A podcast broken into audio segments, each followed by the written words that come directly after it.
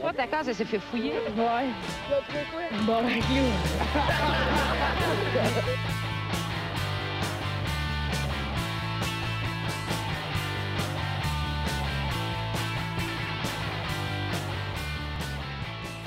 Salut tout le monde, bienvenue dans ce bar le casse, épisode 77. 77! Yes. Yeah! Yes, merci tout le monde d'écouter. Euh, euh, si vous avez deux minutes, allez liker notre, euh, notre page Facebook.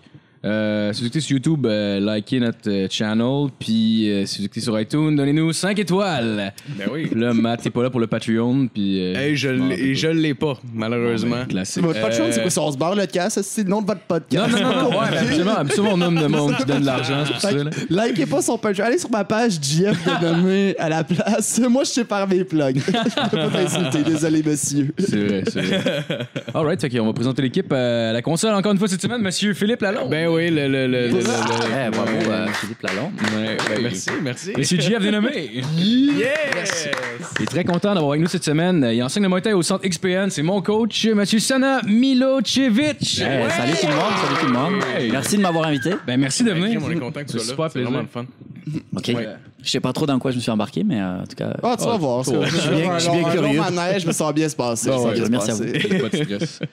Euh, donc, en sujet d'intro, euh, j'ai trouvé une histoire. Euh, pour avoir euh, plus de vues sur son channel YouTube, un Américain âgé de 29 ans, plus connu sous le pseudonyme de CJ So Cool, s'amuse à humilier ses enfants. Récemment, il a mis du laxatif dans la crème glacée qu'il a fait manger à ses enfants, puis il les a filmés pendant qu'ils hurlaient de douleur aux toilettes. Non! Le père de l'année. Ouais. Non! Ouais, ouais. Wow, ok. C'est-tu ok, comme des, des euh, conséquences ou euh, c'est- Non, non, c'est juste lui, dans le fond. Juste il- pour le c'est- trip, C'est du c'est clickbait, là. J'imagine, il fait subir ça à ses enfants pour, euh, pour Ah, euh, se faire du fame, là. Mais ses enfants ont des likes. Ben ouais, Ça, pour un enfant, maintenant, c'est ça le pur bonheur. Ben ouais, ben avoir ouais. des likes. ben ouais, c'est clair. J'espère qu'il fait de l'argent avec au minimum. Au Ben, minimum. sûrement. J'imagine que ben c'est oui. 5 millions d'abonnés. Il doit quand même faire un peu d'argent avec ça, avec les pubs. là. 5 millions Ah, d'abonnés. Ouais. Ben, ah, c'est ça, non. non, ouais, J'espère qu'au minimum, il y a la DPJ aussi Puis- dans puis ces mettons- 5 millions-là. là. Veux enfants, ont quel âge, mettons? Euh, ça le dit pas, mais on a une photo ici. Là. On peut Ben, voir qu'ils ont l'air d'avoir maximum Parce que, 6-7 tu sais, ans. la- L'affaire du laxatif, c'est une mauvaise idée parce que lui, c'est c'est le Ouais. père de, le père de famille. Clairement, c'est lui qui achète le papier de toilette. Clairement, s'il y a un problème avec la plomberie, c'est lui qui a payé. Ben ouais. Fait qu'il a acheté du laxatif, il a fait chier ses enfants, puis en plus, ça se peut qu'il y ait un dégât à réparer. Ben ouais. Penses-tu qu'il les chicane après, genre comme Vous avez bouché le drain? Mais petit tabarnak! ah non, c'est là. Euh, fait qu'à la suite de cette vidéo, la plateforme a décidé de, cette semaine de suspendre son compte en ligne qui comptait plus de 5 millions d'abonnés. Euh, C'était pas la première vidéo où il humiliait ses enfants. Euh, sur Lindell, il fait éclater des feux d'artifice dans la chambre de ses petites filles, puis il filme en train de hurler de peur. Wow! Ça, de mais, mais ça, c'est pas pire. Là-dessus, si, euh, si- s'il y a du monde qui écoute, à- à- allez voir l'épisode que je suis là, le d'autre qui est assis sur le sofa en arrière. Là, c'est Chris précis, mais lui, Ouais, ouais, mais à Thetford Mines, il a fait exploser un feu d'artifice dans son appart, puis ça l'a juste pété le téléphone pour ouvrir la porte. C'est une espèce de téléphone que tu Ah, ouais, décroches, puis c'est juste tout de suite, il l'a parti, ça fait genre. Ah ouais, wow. filmé, puis il est comme ah non, qu'est-ce qu'on a fait? Puis là, Chris, il monte ça, puis il nous dit genre check qu'est-ce qui m'est arrivé, puis je suis comme tu t'attendais à Ah, quoi? Qu'est-ce qui m'est arrivé? Qu'est-ce que t'as fait? man? Tu veux dire? C'est pas, c'est pas un hasard. Ah, c'est la, la promotion des génies. euh. Ah ouais, ouais, ouais. Ben oui. Ah c'est- oui, oui, c'est aussi oui. ça, on se bat le casque. C'est ce qu'on comprend. c'est ça, on se beurre le casque. C'est pour ça que tu m'as invité? Je suis-tu dans la même catégorie? Genre, des trucs que je sais pas, il y a une joke? Ouais, c'est ça, c'est- Ouais, c'est ça, je Bonne référence. Ah ouais. Ça, tu comprends? Tout d'un coup, ah oui, oui, celle-là, je la comprends Ben très, très ben bien. Mais je faisais référence à la version américaine, par exemple. Ah ouais, C'est la pas version de marde. Ok, non. vrai. C'est pas vrai. Non, non, moi, Jacques Villeray. Ouais. Ben, tu l'as Ah vu, oui, la version américaine de... Non. Moi, moi, je l'ai Ouais. vu, puis en fait, euh, tu sais, si j'avais pas vu la version française avant, puis que c'était un film qui avait aucun rapport, Ouais. je l'aurais peut-être trouvé drôle dans le style idiot, tu sais. Mais euh, en ayant vu la vraie version avant, qui était comique, mais comme un petit peu plus artistiquement poussée, là. Ouais, ouais. Genre, j'étais comme, C'est ouais. Too much, là. Genre, tu sais, il y en a un dans, dans, dans la version française, le gars, genre, euh, c'est quoi, il fait des, il fait des maquettes en, en allumettes, je pense. Ouais, lui, Puis- c'est- c'est le dir- le- le- l'inspecteur des impôts. Ouais. Oui, oui, oui, Oui, oui, oui, oui. exact, exact, exact. Mais dans le film, dans la version américaine, t'en as, t'en as un des, qui, genre, qui pense qu'il contrôle l'esprit des gens. Fait que c'est juste, genre, tout too much. C'est, genre, Ça perd un peu l'essence du film, là. Euh, ouais, fait que dans le fond, ils ont cru que quelqu'un est en train de commettre une fusillade ricanot... Hein? Euh, euh, rien. ah, si, je sais plus, je t'ai rendu.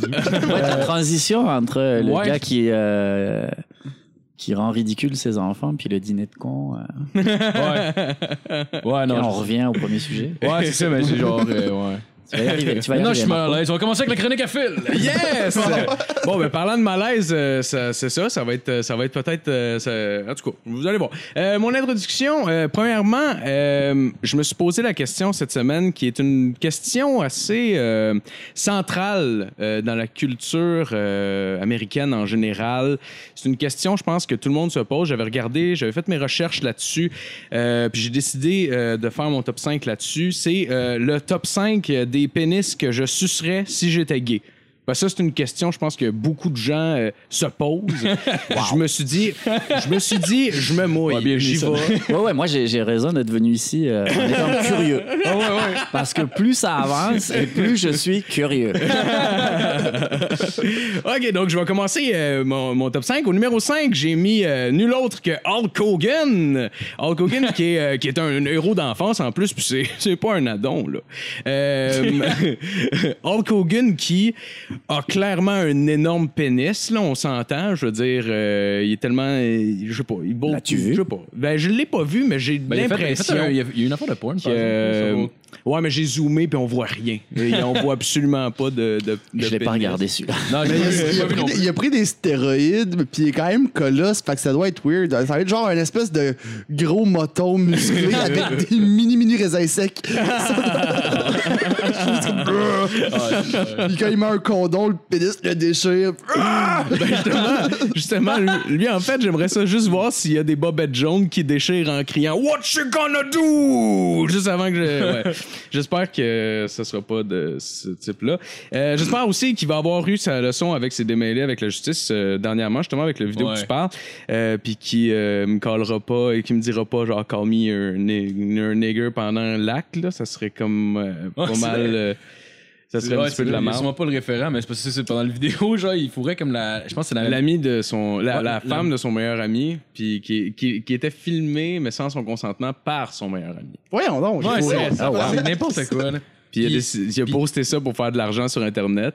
Puis. euh, Pendant qu'il fourrait, il demandait Call me your nigger. C'est comme. Ça Ouais. démarre très fort. Ouais, c'est ça. Je, je suis absolument. Heureusement que je suis assis, en fait. Au euh, numéro 4, j'ai mis euh, Beethoven. Puis là, je parle euh, du chien en passant, là, pas le compositeur. Lui, il était sourd. Fait que c'est sûr que. Toi, tu suces pas les sourds. Ben, je veux dire, c'est juste. Non, mais c'est juste. que- excellente remarque. C'est- c'est sûr que ça sonne bizarre, tu sais, au minimum. Tu sais, tu le suces, il vient, puis ça fait tu sais, genre, je serais comme, comme vraiment mal à l'aise de ça. Ça briserait un peu mon rythme. Euh, euh, oui, puis je voulais juste préciser quelque chose euh, bien important. Le chien, je le sucerais, mais juste pour mettre au clair, il faudrait que je sois zoophile et non gay. Ça serait lourd en crise de dire que les homosexuels discriminent genre zéro les pénis qui sucent. Genre, ouais, il jappe, mais il y a un esti de beau rouge à lèvres. Ça serait comme dérangeant un peu. Mais honnêtement, sérieux, je, je le sucerais, mais je le sucerais pas pour, euh, pour le plaisir. En fait, Euh, ça serait plus pour le poignarder avec l'autre main. Asti que jaillit ce chien-là. Meurt dans ma marde, Beethoven. C'est ça, c'était mon numéro 4. Euh, au numéro 3, sur une note un petit peu plus euh, positive, j'ai euh, le chanteur Garou, euh, Garou le, le, le tombeur. Euh, lui, je pense euh, que j'y mange le cul pendant que je suis là, honnêtement. Il est tellement beau, cet homme-là, je, je le trouve appétissant. Euh, euh, sa graine a crissement de la classe, c'est sûr. Je suis certain que tu ouvres la fly puis elle t'attend avec un scotch puis un polo. c'est un petit peu, c'est l'image qui m'envoie cet homme-là. Euh, J'ai entendu dire que quand il vient, sa graine fait genre un petit bruit de pète puis elle s'excuse, Carlis. C'est vraiment, vraiment beaucoup de classe. Fait que, que demander de, de plus? Moi, je sais pas, mon seul référent que j'ai sur Garou, c'est qu'il a fait comme le bossu de Notre-Dame. Fait que je suis sûr que Ah, c'est man. horrible. Ah, Ah, c'est juste ça chez Garou qui, grogne avec des grosses oreilles. Ah, là, je me rends compte que j'aurais dû tellement prendre ce référent-là à la place pour écrire ces blagues-là. Calice. Je suis un professionnel. Merde! je t'appellerai la prochaine fois, maudit. Euh, au numéro 2, j'ai mis euh, Christopher Reeves.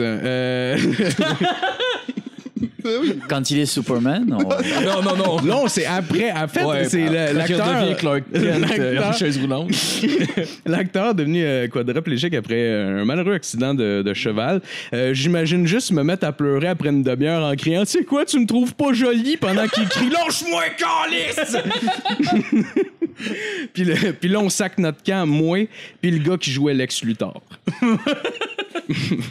Au euh, numéro 1, j'ai euh, Patch Adams. Euh, Patch Adams, le personnage de Le, le vrai ou Robin Williams? Ben, en fait, euh, ben, le, le personnage de, fait par Robin Williams, euh, ça a l'air weird parce que le personnage est comme asexué dans le film, en fait, mais après avoir lu le livre, on se rend compte que c'est un ingénieur en objets sexuels.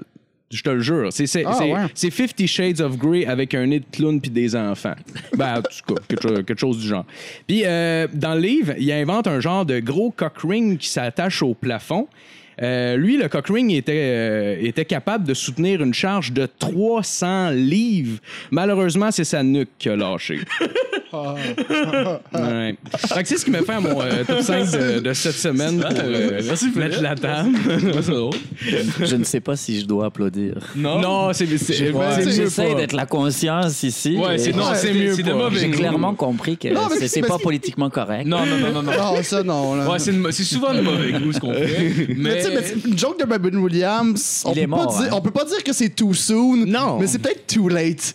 Aussi, c'est plus, la- c'est peut-être plus l'acharnement. Ah, ah, t'as raison. esti. Je vais vraiment si tu le roast je juste, je juste vous péter depuis le début. Oh my god, je vais. Oh my non. God. Je vais tellement t'appeler la prochaine fois. J'ai clairement besoin de conseils. tout Ah, mais merci. T'avais-tu la, la majorité des référents ou... euh? Comment? Oui, je- je- je- comme je te dis, je reste très, euh, très absolument surpris et absolument curieux de savoir où est-ce que nous, nous en allons avec tout ça. Ben là, on va, on va aller plus vers toi. Euh, dans le fond, je t'avais préparé une couple de questions. Ouais, ça va tomber plus Ah, ok. sérieux un peu. Là. Ouais, c'est- Euh, Ouais, moi, vrai j'ai que la- c'est- j'ai cette réputation-là d'être assez plate. Ben non, je, je, Pas plate. Euh, Non, non, Chris, t'es. t'es, euh, là, je, ben, attends, je te laisse la présentation. Non, non, en fait, mais dis que t'as, t'as- t'as une école de, de Muay Thai. T'as, t'as- t'as fait du rap à Canada. À Canada, Ouais, à c'est- Canada. c'est vrai, c'est on, quoi, on c'est en parlait tantôt. C'est quand même épique. Hein? Ouais, ouais, ça fait vraiment longtemps, by the way, mais, euh, mais effectivement, on avait un groupe. euh, Ouais, c'est cool. C'était en France à l'époque. euh, le, le rap commençait à arriver. C'était le, c'était le grand mouvement Ah hip-hop ouais? à la fin des euh, années 80, début des années 90. T'avais-tu un album? Non, non, on a, on a sorti euh, des démos, là, mais on était dans des radios un peu, un peu comme ça, genre. Ouais. C'était- très. Très, à la euh, liste des gars qui se ground. euh, non, non, Non. non, non, non.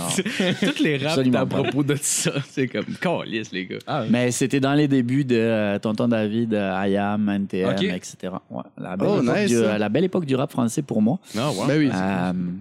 Beaucoup plus belle, à mon avis, que, Que maintenant, ben que, moi, j'ai- que j'ai- Booba et Caris qui se tapent à Ah, l'aéroport solide. d'Orly. euh, Ben oui. quelques Ben. Booba, je le vois même pas comme un rappeur Sachant qu'en français. plus. Booba est censé faire de la boxe thaïlandaise. euh, Ah ouais? Les résultats sont pas excellents sur la vidéo, en tout cas. Ah ouais? Ah, y a- y a-tu vraiment fait des vidéos de lui qui. euh, Euh, ben, euh, non, non, mais je, je pense qu'il fait de la boxe thaïlandaise pour vrai. Ah oui? Euh, mais là, là, dans le vidéo, il a l'air de courir plus qu'autre chose. J'ai vu des commentaires passer sur mon Facebook aussi. Non, qu'est-ce qui se passe? tu devrais aller lui enseigner. La, que- por- la porte est ouverte, euh, Booba, si jamais euh, Ah ouais, ben oui. le Québec euh, t'invite et tu trouves le Québec Ça, c'est cool. Tu peux lui donner des cours de boxe thaïlandaise, puis en plus des conseils de rap. Vu que t'as. Ouais, peut-être. Je ne sais pas. Ah, je suis sûr En qu'il y tout cas, une, chose est sûre C'est que Booba. avec sa musique, il a fait bien plus de cash que moi. Ouais, Ah, et- ouais, plus de cash, peut-être. Est-ce qu'il y a rappel Bon. Cacadaton? Ah, peut-être pas, non. Ouais, fait que, comme, comme tu disais, en fait, t'es, t'es né en France. T'es, c'est quoi? T'es, t'es, euh, t'es- quand t'es déménagé de la France, t'es-tu venu directement au Québec? Ou... Euh, non, non, avant d'arriver au Québec. euh, ça, en fait, ça fait 13 ans que je suis ici. OK. Euh, je suis arrivé en 2005 euh, dans la belle province. OK. Euh, et avant ça, j'habitais au Danemark. Ah ouais? Et avant ça, j'habitais euh, en partie en Thaïlande et en Europe. OK. Et, Quand même. et, euh, avant ça, avant ça, euh, j'ai passé une couple de mois aussi euh, en République centrafricaine. Ah ouais? Ouais, Oh, wow. euh, pas mal nomade pendant bien longtemps. OK.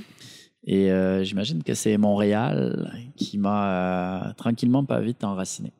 Ah, ouais? oui, Ouais, ah, ouais, bon 13, d'avoir clavier. 13 ans à la même place en souhaitant y revenir euh, à chaque fois que je m'en vais quelque part. euh, ça n'a Ah, pas ouais. été euh, là souvent dans ma vie. Ah ouais, pour vrai? Fait que, oh, ouais. On dirait que ça m'étonne parce que, parce que moi, ayant pas voyagé énormément, je regarde les autres places et je me dis, mon, mon Dieu, tu sais, ça a l'air ça a l'air incroyable, mais ça me surprend que tu choisisses comme Montréal en particulier. C'est quoi les raisons pour pourquoi tu. Ah, Ça a été, ça a été, je te dirais, ça a été un addon. euh, euh, j'étais, euh, j'étais en relation avec euh, une joueuse de handball euh, professionnelle à l'époque et c'est ce qui m'a amené au Danemark d'ailleurs. J'avais un contrat aussi, j'enseignais la boxe thaïlandaise là-bas. Puis quand ça s'est terminé, moi j'avais qu'une idée en tête, c'était pas retourner en France. Ok. Et je sais pas pourquoi, en tout cas, j'avais un grand. tu sais, la grande image probablement de tous les Français ou de beaucoup de gens, le Canada. Le fameux Canada, les grands espaces. Pas les Indiens à plumes. Ouais, Mais, ouais, euh, les igloos, les grands puis- espaces, euh, l'Amérique du Nord, une terre où euh, tout est possible, tu peux te réinventer, euh, Oui, démarrer oui, à oui. zéro, faire plein d'affaires. Donc, ce, ce grand fantasme-là. Ah ouais, c'est comme ça que c'est vu en fait, Oui, oui, Canada? c'est venu comme, c'est clairement venu comme ça pour moi. C'était ouais? le Ah, Canada ou l'Australie. Et. Et Justement, tu. Financièrement, c'est non, non, non, vraiment pas. Mais financièrement, ça semblait plus euh, plus facile de- d'arriver au, au Canada. Ouais, pas Et de manière euh, assez euh, assez drôle, en fait, dans l'année qui a précédé ma venue ici et, et ce, ce projet-là, euh, j'ai rencontré plusieurs personnes qui avaient vécu à Montréal euh, et qui n'étaient pas des Canadiens, mais des gens qui, qui vivaient ou qui avaient vécu à Montréal et tout le monde me disait euh, c'est tellement une ville pour toi Ah ouais? ça te ressemble, tu serais bien, etc., etc. Fait que ça a attisé ma curiosité et j'ai euh, ben, entamé une procédure d'immigration. Euh, je me suis inscrit à l'université. Ah Euh? L'université de Montréal m'a ouvert le- ses bras et c'est comme ça que j'ai fait mon introduction euh, Ah ouais? au Canada et au Québec. Ok. Ok, Ouais, je suis arrivé comme ça. en quoi? En anthropologie et en études est-asiatiques. Ah, et euh, ouais. pour moi, c'était encore une chose. J'avais quitté l'école à 18-19 ans. Mhm. Euh, et là, j'avais 32 ans quand j'arrivais Mhm. ici et je retournais à l'université. Puis dans ma famille, euh, personne n'est allé à l'université. Fait que euh, Ah, cool. c'était comme une espèce de Ouais. grand trip, si tu veux. Ouais, puis ouais. j'avais de très grandes idées sur euh, cette institution où euh, tu peux développer ton savoir et parler Mhm. de tout librement, Puis en même temps, etc. j'imagine que ça pouvait nourrir aussi l'autre passion de la boxe thaïlandaise que d'étudier comme les mœurs de, de, de ces pays-là. Est-ce que c'était ça l'idée? Ouais, ben, l'idée, c'est que j'avais vécu beaucoup en Asie du Sud-Est. OK. Fait que j'avais une expérience de terrain, puis j'avais une certaine culture générale sur l'Asie parce que ça m'intéressait énormément. OK. Euh, fait que ça me semblait être dire euh, Hey, je vais aller euh, à l'université puis je vais travailler sur des choses que j'aime déjà. so, euh, Potentiellement, je vais avoir du fun. Ah oui, ben oui. ouais, ben oui. ouais, ouais, Ouais, c'était pas, pas mal ça Ah, l'idée. Puis les, les arts martiaux, c'est arrivé après à quelle époque dans ta vie? Euh, les arts martiaux, c'est arrivé relativement jeune dans ma vie. Euh, je te dirais, euh, j'ai commencé par le judo. Là, j'étais vraiment un, un petit kid et, et je pense que ça a été une expérience traumatique en fait. J'ai dû faire trois cours. Ah ouais? Ouais. Et euh, j'avais tellement peur du professeur de judo euh, que j'ai jamais voulu revenir. Tu dit, je vais faire du Muay Thai pour me défendre contre Ben, lui. genre, mais ça, c'est arrivé plus tard, je te dirais. Euh, à partir de 14-15 ans, euh, ça c'est revenu dans ma vie de façon récurrente. Un petit peu avant, Ok. euh, et je pense que c'était, euh, j'étais le, le- le- Finalement, je me suis rendu compte que j'étais le produit de mon, mon environnement. J'ai grandi dans une banlieue difficile en France, Ok. euh, donc un peu l'équivalent des projects euh, aux Ouais, ouais. États-unis. Euh, Les, les, euh, les cités, je pense. ouais, c'est ça, on appelle ça euh, une Comme genre la, cité la, ou la une- Castellane, semble, à Marseille. Ouais, ça, c'est à Marseille, effectivement. pour, pour la petite histoire, je viens d'un quartier qui s'appelle le Mirail, qui est subdivisé en plusieurs autres quartiers. Et à l'époque, c'était la plus grande cité d'Europe. Ah ouais, c'était le même. plus gros project de- d'Europe. Euh, et j'en ai euh, d'excellents souvenirs, même si effectivement, ce sont des quartiers qui, euh, qui rencontrent certaines difficultés parce Ouais. qu'il y a beaucoup de chômage, parce qu'il y a énormément d'immigration. euh, et, et je, et je pense qu'au-delà de l'immigration, c'est plus un problème de, de- de social, en fait. Mhm. Euh, Il y a beaucoup de gens qui n'ont pas de travail. Il y a beaucoup de gens qui sont aidés par le gouvernement, euh, qui vivent euh, de l'assistan- de l'assistance sociale, Mhm. etc., etc. Ouais. Donc, ça crée effectivement certaines tensions. Puis, euh, effectivement, on embarque là-dedans un peu de criminalité, euh, Ouais. un peu de drogue, etc., Ouais. etc. Euh, ouais, ça fait un cocktail assez, assez intéressant. Et là, tu comprends vite que euh, quand tu n'as pas de grand frère, va falloir que tu t'en trouves. Ah ouais, c'est clair. Puis tu comprends vite aussi en allant à l'école que euh, si tu te fais taxer euh, le premier jour et puis tu te laisses faire, ça va durer toute l'année. Euh, j'étais assez smart là-dessus. Euh, je Ouais. pense que j'ai compris assez vite comment ça allait se dérouler et donc il y avait euh, il y avait une nécessité à un moment donné tout simplement d'être Défendre. capable de se défendre. ouais. Ouais. et de se, de se protéger. Ouais. T'as commencé avec quoi comme, euh, comme aventure avec le Muay Thai ou- Euh, j'ai pas commencé avec le Muay Thai. En fait, euh, à l'époque, remets ça aussi dans, dans- dans- dans- il y a euh, presque 30 ans. Back in the days. Ouais, back in the day, c'est ouais, c'est même plus que 30 ans. Euh, c'était l'époque de Bruce Lee. Ouais, ouais. Bruce Lee, les moines de Shaolin, c'était Oh, hyper populaire nice. euh, Ah oui? là où j'étais. Ouais, ouais, c'était- j'ai vraiment grandi avec euh, cette vibe-là. Et donc, euh, c'était le kung-fu. Moi, ouais. j'ai commencé avec du kung-fu chinois. Donc, après ma, ma très négative expérience de judo, je suis passé aux arts martiaux chinois. Kung-fu. Euh, j'ai fait un détour par les arts martiaux vietnamiens, euh, Viet Vo Dao, c'est une sorte de kung-fu vietnamien aussi. Euh, ensuite, je suis passé par la boxe birmane. C'est quoi la boxe Birman? Ça, la boxe birmane, c'était absolument méconnu. Puis il arrivait qu'il y avait un gars en France qui faisait ça dans, dans la région où j'étais euh, à ce moment-là. Euh, c'est un peu comme de la boxe, euh, la boxe thaïlandaise, sauf que c'était le, le sport qui était pratiqué en, en Birmanie, genre, qui est à côté. c'est, les- mais grosso modo- sensiblement les mêmes règlements. Grosso modo, mais- c'est à peu près la même chose. C'est kick, euh, coup de genou, coup de coude, coup de poing, et il y a même les coups de tête. Les combats, les coups les- ouais, ouais, ouais, combats se font sans gants, sans protection, juste avec des Ah ouais, c'est bandages. bare knuckle? Ouais, ouais, ouais. Ouais. Wow. Calice. Alors, ça n'a jamais été hyper populaire à l'époque en tant que discipline. Maintenant, ça commence à sortir. Tu vois, tu commences Ah, à voir ouais. ça à la télé. Puis, je voulais pas, je Ah, voudrais ouais. pas faire de publicité pour quelqu'un que je connais pas. Ouais. Mais il s'avère qu'il y a un Québécois qui est euh, hyper connu dans le domaine de la boxe birmane, qui s'appelle euh, Le Duc. Son prénom Ouais, m'échappe maintenant. il est passé, je pense, au podcast de Pas de côté. Oui, me. Euh, Oui, Dave. Le Duc. Oui, oui, oui. Voilà. Dave le-. Ah Dave. Duc, Oui, oui, euh, qui est un Québécois Oui. et qui a a priori euh, take over la planète euh, Ah birmane. Oui. C'est d'ailleurs en Birmanie, ça a l'air qu'ils l'ont mis, il est partout en promotion. Il y a des euh. statues. Ah, je sais Ouais, pas s'il y a des statues, mais en tout cas, il a l'air euh, assez solide.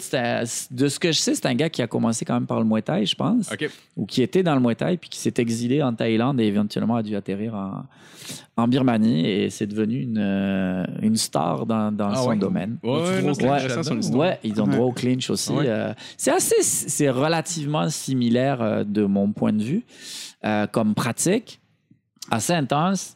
Euh, j'ai été en Birmanie il y a quelques années aussi. J'ai eu Ah ouais? l'occasion de- de- d'aller dans un stadium à Rangoon, euh, de voir ça. Euh, c'était assez similaire à, à la boxe thaïlandaise, Ouais. à la culture que j'avais. Je trouve qu'il y a beaucoup de, beaucoup de ressemblances. Évidemment, en Asie du Sud-Est, comme dans n'importe quelle région du monde, a priori, euh, les gens sont comme. euh, tu sais, très fiers. En Thaïlande, la boxe thaïlandaise, Ah. C'est ce qui est le meilleur. Mhm. Tu t'en viens en Birmanie, la boxe birmane, Ouais. c'est ce qui est le meilleur. tu t'en vas au Cambodge, maintenant, ils ont la boxe, la boxe cambodgienne. Puis quand j'étais au Laos, euh, la boxe laotienne, c'est bon aussi. Fait Ok. que, euh, Ouais. c'est à peu près. euh, Mais ça a pratiquement l'air d'une religion en plus en Thaïlande, le, le Muay Thai. Là. Ouais, c'est en fait euh, religion, ça dépend dans quel dans Ouais. quel sens tu vas tu vas l'utiliser, mais je pense que c'est très culturel en Ouais. fait. Ouais. Les pratiques martiales en Asie du Sud-Est, et notamment en, en- en Thaïlande, sont euh, est- est- sont très reliées à la culture. Donc ça fait partie de la vie de tous les jours pour beaucoup de gens. Euh, Il y a probablement, euh, je suis pas sûr à 100% de mes chiffres, mais probablement 80 000 boxeurs en Thaïlande ou personnes qui sont impliquées dans, Ouais, dans- oui. dans l'industrie de la boxe thaïlandaise. Wow. Euh, c'est quelque chose contre euh, probablement entre 5 et 8 000 camps euh, qui entraînent Ah, euh, des, des- des boxeurs. Euh, Il y a toute une économie là-dessus qui va de- du plus petit village de la campagne jusqu'au plus grand stadium euh, de, de Bangkok, euh, qui sont excessivement réputés. Euh, et il y a toute, euh, toute une industrie. Ça passe à la télé euh, deux, trois fois par semaine, euh, aux heures de grande écoute. Il y a des journaux euh, qui parlent juste de ça. Euh, Comme et- le hockey ici un peu, le fond. Ouais, Ah, c'est Ouais, un peu c'est- comme c'est- le hockey, c'est- c'est C'est une grosse discipline quand même. Moi, j'ai j'ai un de mes amis, sûrement que tu, euh, tu connais pas lui, mais il est allé, il était dans l'académie l'académie Ness Martial, il est allé avec Ali Nestor, ils ont fait un camp d'entraînement là-bas euh, en Thaïlande, puis il disait vraiment, c'est à la Rocky 3, t'arrives là-bas, puis ils ont l'œil du tigre. Là. Ouais, tu ben, vois qu'il y en a qui en veulent. là. Puis lui, il dit que son, son- son coach est arrivé, puis il y avait un gros punching bag, puis il pensait pas qu'il était si lourd que ça. Il lance un gros kick dessus, tout le monde arrête, tout le monde le regarde, il fait comme si de rien n'était, mais à l'intérieur de lui, il était comme genre Ah, man, je me suis pété le tibia là-dessus. mais je te faut pas, je le montre, je le montre pas là. J'assume mon coup. culturel. ouais, ouais. T'as un vrai choc culturel quand t'arrives en Thaïlande. Il faut comprendre une chose, c'est qu'en Thaïlande, la majorité des gens qui, euh, qui boxent, boxent pas pour le plaisir. Ils, ils- Boxent pourquoi? ils, ils boxent parce que c'est ce qui va leur permettre de vivre et Ouais. éventuellement de sortir de leurs conditions sociales. Ah ouais, c'est un Euh, feeling. Il n'y a pas de. la société thaïlandaise est, est relativement hiérarchisée. Ça veut dire que si tu nais pauvre, y a ou à la campagne, il y a de très fortes chances pour que tu meurs pauvre et à, la, campagne. ouais. Euh, et si tu nais dans une famille riche en Thaïlande, souvent tu vas être euh, très riche. Euh, et donc, euh, tu vas absolument pas t'intéresser à la boxe thaïlandaise. Ouais. Ok, c'est vrai, c'est Ok, vraiment faire un autre chose. sport du Tu vas gambler, c'est plus. bon, oh, et tu sais, Ouais. c'est comme. Ben, c'est comme. C'est très, c'est très hiérarchique. Ok. ok. Puis, et, et c'est la société qui est organisée comme ça. ok? Euh, il y a beaucoup moins de capacité à, à s'émanciper de, de sa condition sociale. Donc, il y a beaucoup de boxeurs qui, euh, qui viennent de familles relativement pauvres. Puis, euh, souvent, le, le, tu sais, le, le- chemin qui est tout tracé pour toi, ben, c'est d'aller, d'aller élever des vaches, là, des buffalo, puis Ouais. euh, ou de t'occuper des champs de ton père. Euh, ça veut dire que tu vas pas nécessairement faire beaucoup d'argent. Puis, Ouais. euh, tu sais, c'est c'est ça. La boxe thaïlandaise, c'est éventuellement la possibilité de- de- d'être reconnu, Ouais, de c'est la seule briller, porte de, de passer sortie. à la Ouais. télé, euh, de faire plus d'argent. Et avec l'argent que tu fais, il y a, tu sais, il y a des, des jeunes là, à 12-13 ans là, qui font euh, en une année de compétition, qui sont capables de faire pratiquement autant ou voire plus d'argent que, que ce que font leurs parents en travaillant. Ouais. Non, wow. C'est fou quand même. c'est- Ouais, assez substantiel. T'as des, t'as des gars, mettons, d'une vingtaine d'années. Genre, il y a des gars, déjà sans combat professionnel, il y a Ouais. genre 20 ans. Même- même- même plus. Sais, Ça serait quoi la, la longévité de quelqu'un qui commence à peu près à- dans, dans- jeune à faire de la boxe thaïlandaise, puis qui Ah, fait ouais. carrière, puis qui a une, une bonne carrière quand même? Jusqu'à où ça il peut se rendre? Parce qu'à un moment donné, à force de recevoir des coups, à un moment donné, tu peux plus, c'est sûr. ça, ça, ça a beaucoup évolué, je te dirais, dans les, dans les dernières années. Pourquoi? Parce que la boxe thaïlandaise est passée euh, de, de- d'un système qui était quand même très centré sur la Thaïlande à une discipline qui est maintenant euh, internationale et absolument mondiale. C'est-à-dire qu'on va retrouver des, des, des clubs de boxe thaïlandaise euh, maintenant à peu près partout sur la planète. C'est devenu une, une méga industrie, je te dirais, euh, pas juste thaïlandaise, mais euh, planétaire. Et là, ça, c'est ce qui s'est développé, c'est à la fois des, la, la discipline sportive en tant que telle s'est développée, mais il y a eu aussi euh, toute l'industrie du loisir. C'est-à-dire que la pratique récréative de la boxe thaïlandaise a beaucoup aussi évolué. Euh, quand moi j'ai débuté euh, dans, au milieu des années 90, T'avais quel âge à cette époque-là? euh, ben, je suis né en 73. Ok. Donc, euh, c'est ce que je te dis, j'avais à peu près 15, 16, 17 Quand ans. t'es tu sais. arrivé en Thaïlande? Non, non, je suis arrivé en Thaïlande plus tard. Ok, excuse. Mais- Continue, excuse-moi. que ça soit en Thaïlande ou, ou en Europe, par exemple, ça a commencé. C'est-à-dire qu'en Europe, ouais. y, y il y a une culture de la boxe thaïlandaise, en France, par exemple, qui date à peu près euh, du milieu des années 80. Ok. Et, et ça, ça s'est passé parce qu'il y a eu quelques gars qui sont partis en Thaïlande. Il y a eu aussi quelques Thaïlandais qui sont sortis. Il y a eu des boat people, euh, toute, la, toute la période euh, qui était tendue, genre, euh, euh, guerre froide, etc. Bon, le- le- le- les communistes au Vietnam, les Américains qui débarquent, ça, ça a aussi influencé le Cambodge, le Laos. La Thaïlande est toujours restée un petit peu neutre là-dedans, mais elle servait de base arrière pour des GI. En tout cas, il y avait toutes sortes d'affaires. Puis là, c'est là où les premiers contacts ont commencé à se faire. Puis que tu as eu des immigrants qui ont été accueillis notamment en, en France. Puis là aussi, tu as eu des gens qui venaient de cette région-là, qui eux avaient fait, euh, connaissaient un peu ça, puis qui ont commencé. En France, à l'époque, c'était bien. euh, Kung Fu, karaté, ça, c'était hyper populaire. Boxe thaïlandaise, c'était beaucoup moins. Ouais, à un moment donné, ils voulaient se hein. faire une place, genre, puis tu sais, tranquillement, pas vite. Il y a des histoires euh, qui étaient assez drôles où les gars rentraient dans des clubs euh, de karaté ou quoi, puis ils allaient se tester, quoi. Euh, ouais, Ils arrivaient, puis ils disaient, OK, on va taper tout le monde, puis on va, on va, on va montrer que, euh, que finalement, euh, on est là, puis qu'on on est, on est une discipline dominante. C'est ça, surtout que le Muay Thai, c'est pas mal plus complet que le karaté. Comme, euh, Ouais, ben, Ouais, ben, ben, ben, le karaté, C'est surtout des counter-attaques. Le gars qui fait du Muay Thai, il a juste un peu à attendre que l'autre qui fasse du karaté le pogne, puis après ça, c'est un peu Ouais. fini. Et sur, Google, si tu regardes sur YouTube, là, il y a, il y a- y a plein de Ouais. vidéos, là, Muay Thai Ouais. contre karaté, Muay Thai contre taekwondo, Muay Thai. Mais en même temps, tu sais, des fois, c'est pas juste la discipline, ça dépend Non, des non. gars aussi. Ouais, ouais, ouais, euh, c'est ça. J'ai un énorme et un, un profond respect pour, euh, pour l'ensemble des disciplines martiales, Ouais, euh, japonaises, euh, chinoises euh, ou autres. Euh, je pense que c'est très, très riche. Puis la question de l'efficacité, euh, quelle est la meilleure euh, discipline, euh, pour moi, c'est un débat qui est un peu... Mais si on twist ça, mettons, le, le- the weakest, ce serait quoi? Ça dépend toujours comment tu t'entraînes. Ouais. Tu sais, je- je- Mettons, genre, sur papier, là. tu sais, je, ça- je vais, je vais prendre une cible qui est peut-être relativement. euh, Ben, The Weakest, moi, je vais te le dire, c'est quoi? Ouais. C'est les fameux euh, clubs de cardio kickboxing. Ouais, ouais, ouais. Ah, ben, ouais. ouais, mais c'est ça, c'est pas, c'est pas vraiment. J'étais j'étais un peu en train de dodge la question, mais en même temps, Ouais. tu sais, la discipline de Hey, euh, on fait de l'aérobic Ben, avec des gars. euh, Ouais, ouais, Ouais, non, c'est- mais c'est quasiment du crossfit, mais avec des gants. Ouais. Genre. Ouais, ça ouais. donne l'impression qu'ils qu'ils sont en sécurité là, à partir de maintenant quand ils vont Ouais. être dans la rue. pas- Ce qui est dangereux probablement pour eux. Ouais, non, c'est ça. C'est plus des gens qui envoient leurs points devant, aucun transfert de poids, aucune technique. Ouais. Mais mettons, vu que je comprends que t'es un- t'es un professionnel là-dedans, fait que je comprends que tu veux pas nécessairement répondre. Moi, je pense que mon feeling de la, la- la plus faible, je dirais que ça serait peut-être le taekwondo. Peut-être que je me trompe, mais c'est beaucoup dans le spectacle de faire le, Mais le ont- coup de pied qui a l'air Mais ils ont quand même des compliqué. de kicks. Ouais, ouais, je Ouais, sais, mais ouais. tu sais, le, le- le coup de pied est beau, mais mais, rendu là, ouais. juste donne un coup de pied qui Mais rentre, à en place de d'un ça, coup de pied qui fait une l'aïkido, mettons, l'aïkido, je sais pas si c'est quoi, là. Ouais, mais ça, ça c'est la cible facile, Ouais. l'aïkido. C'est Ouais, ça, c'est ouais, ça l'affaire. ouais. C'est sûr Ouais. que c'est la cible facile. Ouais. Ouais. Puis là, je- tu me mets mal à l'aise, entre guillemets. Puis toi. JF aussi. Mais mais ouais, moi, j'ai parlé pour moi. Je, dis, ça Je, vais dire pourquoi. C'est parce que je vais faire, euh, je vais faire euh, Mais pour toi, c'est euh, des collègues. deux dédicaces, en fait, si, si je peux me permettre. C'est que j'ai deux, euh, deux personnes qui ont été, euh, pour de- des, des raisons très différentes, importantes pour moi, dans mon parcours de, je dirais, d'artiste martial. Ok. Euh, le premier, c'est un gars qui s'appelle euh, Jean-Pierre Allemand. Alors, euh, c'est c'est- c'est un, un- un professeur d'aïkido.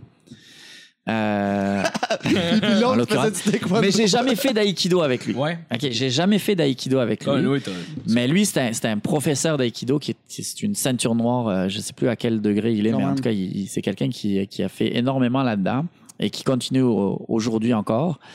Euh, et qui, en termes de, euh, euh, comment dire, de savoir-être euh, et de présence sur un tatami, euh, était hyper impressionnant. Ah ouais? Euh, Oh, oui. Excuse-moi, je veux pas te- un tatami c'est le, le- Un tatami, c'est le, c'est le, la surface sur Ouais, laquelle, en le fait, euh, les ok, mats parfait. sur laquelle euh, ils pratiquent euh, Ouais, sa les- pratique. Des Ok, coussins. désolé, je Ouais, pour la non, non, c'est super. euh, c'est ça. Ben ouais. Donc, tu sais, je je peux, moi, j'ai jamais eu à dire, hey, euh, tu sais quoi, Jean-Pierre, euh, moi, je vais te mettre des gants, puis je vais te mettre des coups de pied, puis des coups de poing.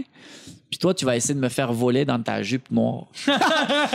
Parce que souvent, c'est le truc ça. T'as l'aïkido, Oui, tout le monde va dire, ouais, c'est les gars qui sont en pyjama avec une jupe par-dessus. Mais genre. moi, Oui, plus, si tu me dis Aikido, je pense à Steven Seagal. Ouais. Ouais, pour si t'as un maquillage, elle est une geisha, genre.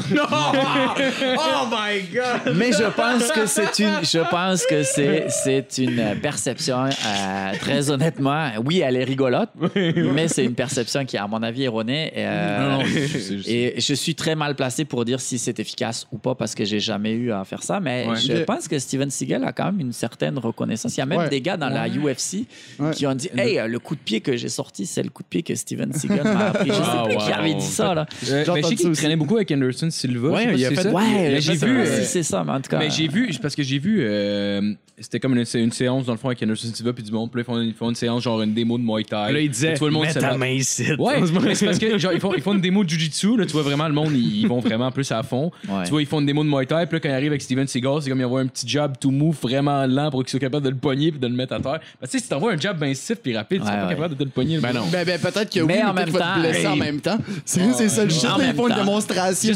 Je sais, je sais, je sais, euh, C'est, c'est ça l'affaire. tu sais. Donc, ça peut être efficace, ça peut être efficace, mais j'ai l'impression que contre n'importe quel, mettons, genre, tu mets un professionnel de l'aïkido contre un boxeur professionnel. mais c'est parce que d'abord, il n'y aura pas de professionnel de l'aïkido. Ouais.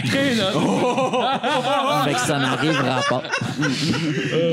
C'est ça. C'est pas Ouais, méchant, pour- mais c'est pour, juste un fait. c'est ça pour ceux qui ne sauraient pas nécessairement, l'aïkido, dans le fond, c'est comme de. de, de, de, de, de Forme de de- Allez voir sur YouTube. C'est une forme de allez voir karaté. sur YouTube, ouais. Une forme de karaté. Ah ouais. Ah ouais. Allez voir sur YouTube. Ouais, ouais, il y a vrai. plein de choses. Si vous savez pas c'est quoi, c'est pas notre C'est calice c'est de pas de notre faute si vous êtes con, OK? By, by the way, j'ai YouTube. T'as YouTube? ah ouais, ouais, je trouve Ah que ouais? au niveau des arts martiaux, je trouve que ça a tué les arts martiaux. Ah mais ouais, mais ouais. c'est un autre débat, on pourrait y revenir parce que je voudrais quand même pas, pas oublier ma deuxième dédicace. J'avais dit que. Et la deuxième, c'est parce que quand JF a parlé de taekwondo, moi, il y a quelqu'un que, euh, que je connais pas personnellement. C'est-à-dire que je l'ai jamais rencontré. Par contre, on est amis Facebook, c'est assez drôle. OK. Puis c'est un personnage et c'est un monsieur qui s'appelle euh, Lee Kuan Yew, Ok. Euh, qui est un grand maître de taekwondo et d'arts martiaux coréens euh, en France. En fait, c'est le, pionnier du taekwondo en Europe. OK. Et moi, je me rappelle que quand j'étais euh, quand j'étais jeune, ado, il y avait un magazine en France qui sortait sur les arts martiaux qui s'appelait Karaté Bushido. Je pense que ça sort encore.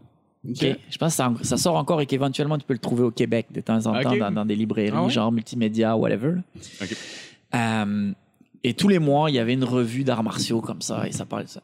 Et moi, j'ai grandi avec les reportages puis dans, dans Karaté Bushido de Lee Kuan Yew.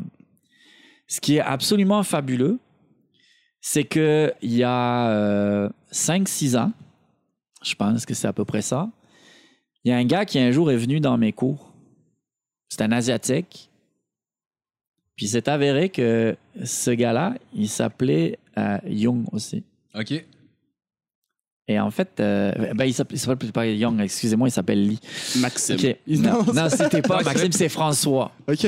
Il s'appelle François Lee. François, je m'excuse de, de, de- d'avoir mélangé la fête. eh bien, François Lee, qui est venu faire du Muay Thai avec moi pendant quelques, quelques années, eh ben, c'était le fils de Lee Kuan Yew. Ah, ouais. Oh, Chris. Oh, wow. Ouais, c'est nice. Et, euh, et ça m'a reconnecté avec ça. Et euh, c'est pour ça qu'aujourd'hui, ben, je, suis- je suis ami Facebook avec son papa sans, la- sans jamais l'avoir euh, rencontré. Et, euh, et c'est tout un personnage. Même, ne oui? serait-ce que sur Facebook, c'est tout un personnage. et j'ai énormément de respect pour lui. Euh, parce que vraisemblablement que euh, je suis arrivé à faire ce que je fais aujourd'hui, euh, notamment en enseignement, euh, en partie parce que ça, ce que lui a fait m'a inspiré et Ah continue de m'inspirer. C'est un monsieur qui doit avoir probablement euh, 70 ou plus de 70 ans euh, et qui est toujours actif dans son domaine, qui fait du taekwondo sportif, mais aussi martial. Et c'est là où des fois ça peut devenir euh, un peu nébuleux. euh, quelle est la discipline qui est la Je meilleure, pas y etc. une différence, en fait. Parce que parce que c'est un peu comme la boxe thaïlandaise. Souvent, euh, ce qu'on va en voir aujourd'hui, aujourd'hui, d'abord, ce qu'on en voit majoritairement en Amérique du Nord, à mon avis, euh, c'est ce que font les gars de la UFC. Ouais, clairement. OK? Donc, c'est les arts martiaux mixtes Mhm. qui ont un peu mis la, le- la lumière sur la boxe thaïlandaise. Mhm. Euh, le problème que j'y trouve, ou la critique que j'en fais, c'est que bien souvent, il y a, il y a beaucoup de gens dans les arts martiaux mixtes qui ont une maîtrise de la boxe thaïlandaise qui est relativement faible. Mhm. C'est-à-dire que oui, ils sont capables d'envoyer des coups de pied, des coups de poing, ça, il n'y a, pas de- y a pas de problème. Et puis les gars sont certainement dangereux dans une cage. Oui, oui. Par contre, la maîtrise technique de la chose et de la diversité ou de la profondeur de la boxe thaïlandaise, elle reste relativement faible pour eux, pour une bonne et simple raison que je peux comprendre, c'est que pour maîtriser ton art, tu peux y consacrer des années. OK? So, quand tu dois maîtriser de la lutte, du jujitsu, de la boxe ouais. thaïlandaise, Ouais. de la boxe euh, et je ne sais quoi d'autre, Mhm. euh, ben c'est sûr que les gars peuvent pas mettre autant d'heures que ça. Ouais. Ouais, puis sûrement que quand t'es dans l'octogone, ta position face à quelqu'un qui peut soit juste qui t'envoie mettons juste des coups de pied ou des coups de poing clinch est pas la même versus si tu peux recevoir un takedown aussi. Ouais. exact, exact. Donc, il y a, il y a des, des choses comme ça, qui, des, des, des paramètres qui, qui vont faire varier la game. Mais, euh, si tu veux, dans l'inconscient collectif, ce qui se passe, c'est qu'on entend toujours le mot Muay Thai, Muay Thai, Muay Thai, Ouais. la, la boxe thaïlandaise, whatever. Sauf que la, la, je pense que pour beaucoup de- d'a- de- d'athlètes dans les arts martiaux mixtes, Mhm. euh, la, la compréhension technique ou la maîtrise technique pure de la boxe thaïlandaise et, a, a fortiori, euh, encore plus la maîtrise culturelle de ce que ça représente, Mhm. euh, des fois est, est- est très, très limitée. Ouais. C'est-à-dire que la- Ok. la- le, le bagage culturel dont on parlait Ouais. tout à l'heure, Ouais. La compréhension de comment on s'entraîne en Thaïlande, pourquoi on s'entraîne Ouais. comme ça, c'est il y a, il y a- il y a tout une, une- un mindset Mhm. particulier en Thaïlande. Et ça, euh, je dirais que ce, que ce que la boxe thaïlandaise a gagné en popularité, euh, en tout cas en Amérique du Nord, euh, eh ben, ce qu'elle a perdu un petit peu, c'est cette connexion Ouais, avec les racines de la Thaïlande. origine, Et, et cette compréhension-là de d'où ça vient, pourquoi c'est pratiqué de telle façon et, de pas, Ouais. de- de- et pas d'une autre façon, et euh, la profondeur de, de, de l'éventail des techniques de la boxe thaïlandaise. Parce qu'évidemment, quand tu es un athlète professionnel, euh, si tu, tu, tu travailles pour une compétition en particulier, tu veux être le plus efficace le plus rapidement possible.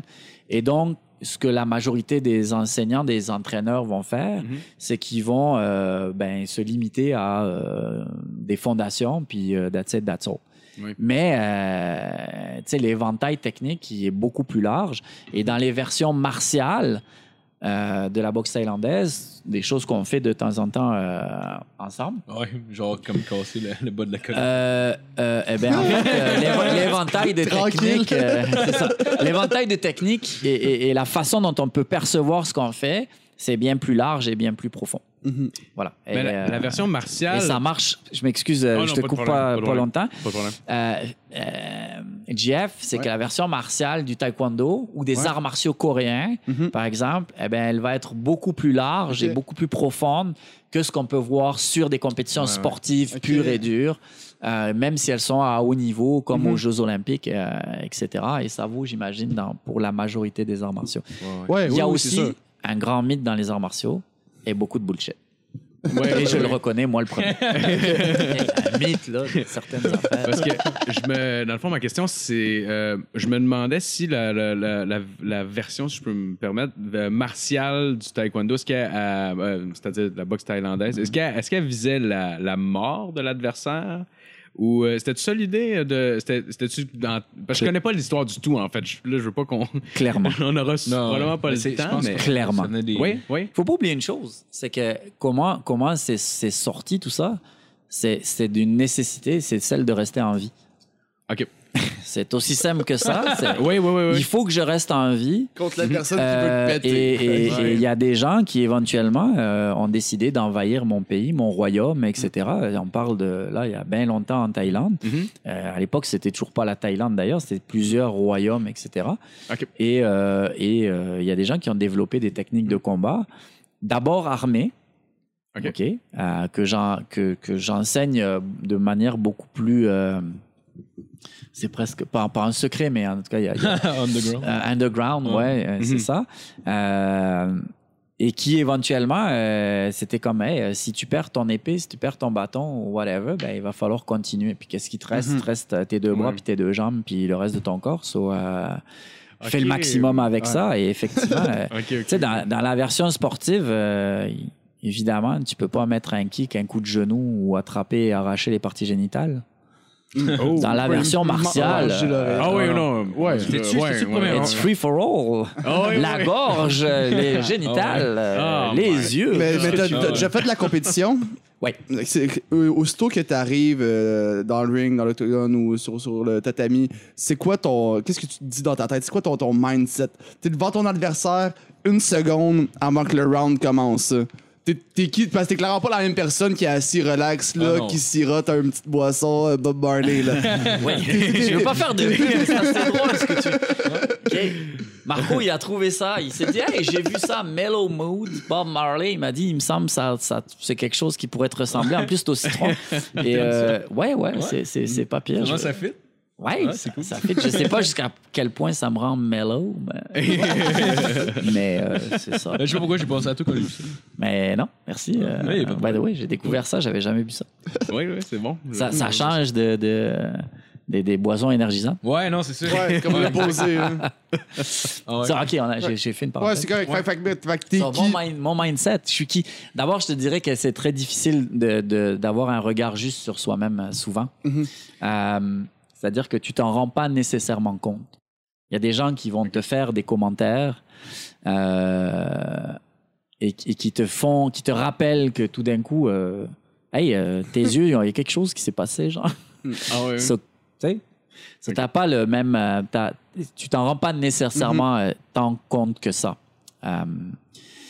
Euh, ensuite, répondre, c'est un peu complexe parce que je suis pas sûr que. euh, D'abord, j'ai arrêté la compétition définitivement Ok, euh, en 2002-2003. ok, quand même, c'est un bout. Ouais, donc ça fait, euh, ça fait un bout. Il y avait une raison particulière. Euh, ouais, euh, en fait, sur blessure, Ah ouais? j'ai eu euh, une opération à un genou et Ah ça, ouais, ça s'est Hmm. tr- ça s'est très mal remis et, et- et j'ai perdu la flamme.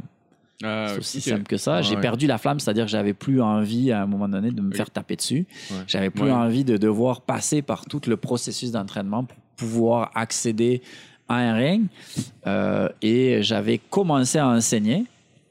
Et euh, en fait, je m'apercevais que je tripais euh, réellement à Ok. Enseigner. So, probablement que Partager les connaissances que Ouais, avais. probablement, et continuer à aller plus loin aussi avec ça. Et probablement que si je faisais le bilan aujourd'hui en toute honnêteté, je suis certainement un, un bien meilleur entraîneur que, Ouais. euh, que, et enseignant que euh, j'ai été un, un- un- un grand boxeur. Ah, ouais, Pour- t'étais pour- pas bon? Non, non, je dis ça. Je pense que j'étais quand même correct. Mais pour, vrai, pour, vrai, pour Mais- en fait, mais, genre euh, 4-5 gyms avant, avant, de, avant de te rencontrer, honnêtement, t'es de loin la- la- la- l'enseignant le plus euh, passionné puis euh, dévoué que j'ai vu. Honnêtement, aussitôt que t'arrives, il, il te demande ton nom, il l'apprend. Puis honnêtement, honnêtement j'ai genre vraiment été. C'est vrai, il m'avait parlé de ça, le Merci, fait que, euh, que ouais, mais tu, c'est vrai, app- c'est que vrai, tu je pense. apprends les noms. Puis ça, ça, ça me parce que j'ai tellement de misère avec ça, mais ça laisse tellement une belle empreinte sur les Ouais. gens en général quand tu dis leur nom. Puis tu sais, tout de suite, Ouais. tu te rappelles leur nom, là, la personne, elle se sent importante. Au-delà, de ça, au-delà de ça, honnêtement, genre, tu sais, tu cares autant pour genre tes fighters que même le monde qui, qui s'entraîne au gym, qui sont là une fois de temps en temps. Puis te- tu portes une attention à tout le monde. Ça, c'est pas tout le monde qui le fait. Il y a beaucoup de monde qui, qui font rien qu'attention à leurs fighters, puis l'autre, c'est les restes sans calice. Puis honnêtement, genre, t'es de loin le, le, le, le- le- le coach le plus, ben, le- l'entra- l'entraîneur le plus dévoué que. OK, merci beaucoup. Euh, Fait que le- le je, gym- je l'accepte, je le prends. Merci Donc, beaucoup. le gym XPN, je pense que c'est le meilleur, le meilleur moment Ouais, de le ouais, plugger Ouais, tant- qu'à être dans la parenthèse. Ouais. Bonsai Muay Thai au Gym XPN le lundi, mercredi. Euh, excuse-moi Ouais. un peu pour ça, dans le fond, j'ai coupé en plein milieu. Ce que tu disais pour te faire compliment, mais je vais. Non, non, c'est, c'est, c'est bien cool. Euh, ouais, non, euh, JF me posait une question sur le mindset, mais comme je te dis, c'est un peu difficile parce que dépendamment des combats, j'imagine que euh, euh, tu, peux, euh, tu peux changer. Puis euh, aujourd'hui, euh, moi, je, je le vois, je le vois, en fait, je l'analyse à travers deux choses, si tu veux une réponse. Euh, un, je peux l'analyser à travers des athlètes que je continue d'entraîner aujourd'hui et qui, eux, ont le désir de faire de la compétition. Euh, ou qui en ont fait euh, avec moi, que ce soit en boxe thaïlandaise ou en MMA, parce que j'ai travaillé avec euh, des, des, des Québécois qui sont quand même à- allés à, à assez haut niveau, notamment Patrick Côté. euh, Ah ouais, ouais, c'est avec Patrick Pat. Côté, hein, nice. Ouais, ouais, ouais, euh, Pat m'a fait confiance pour euh, m'occuper de son striking euh, à- ouais. dans, la, dans la deuxième partie de sa carrière. Ah, wow. Euh, Ça, ça, commençait à- ça commençait comment, cette collaboration-là, dans le fond?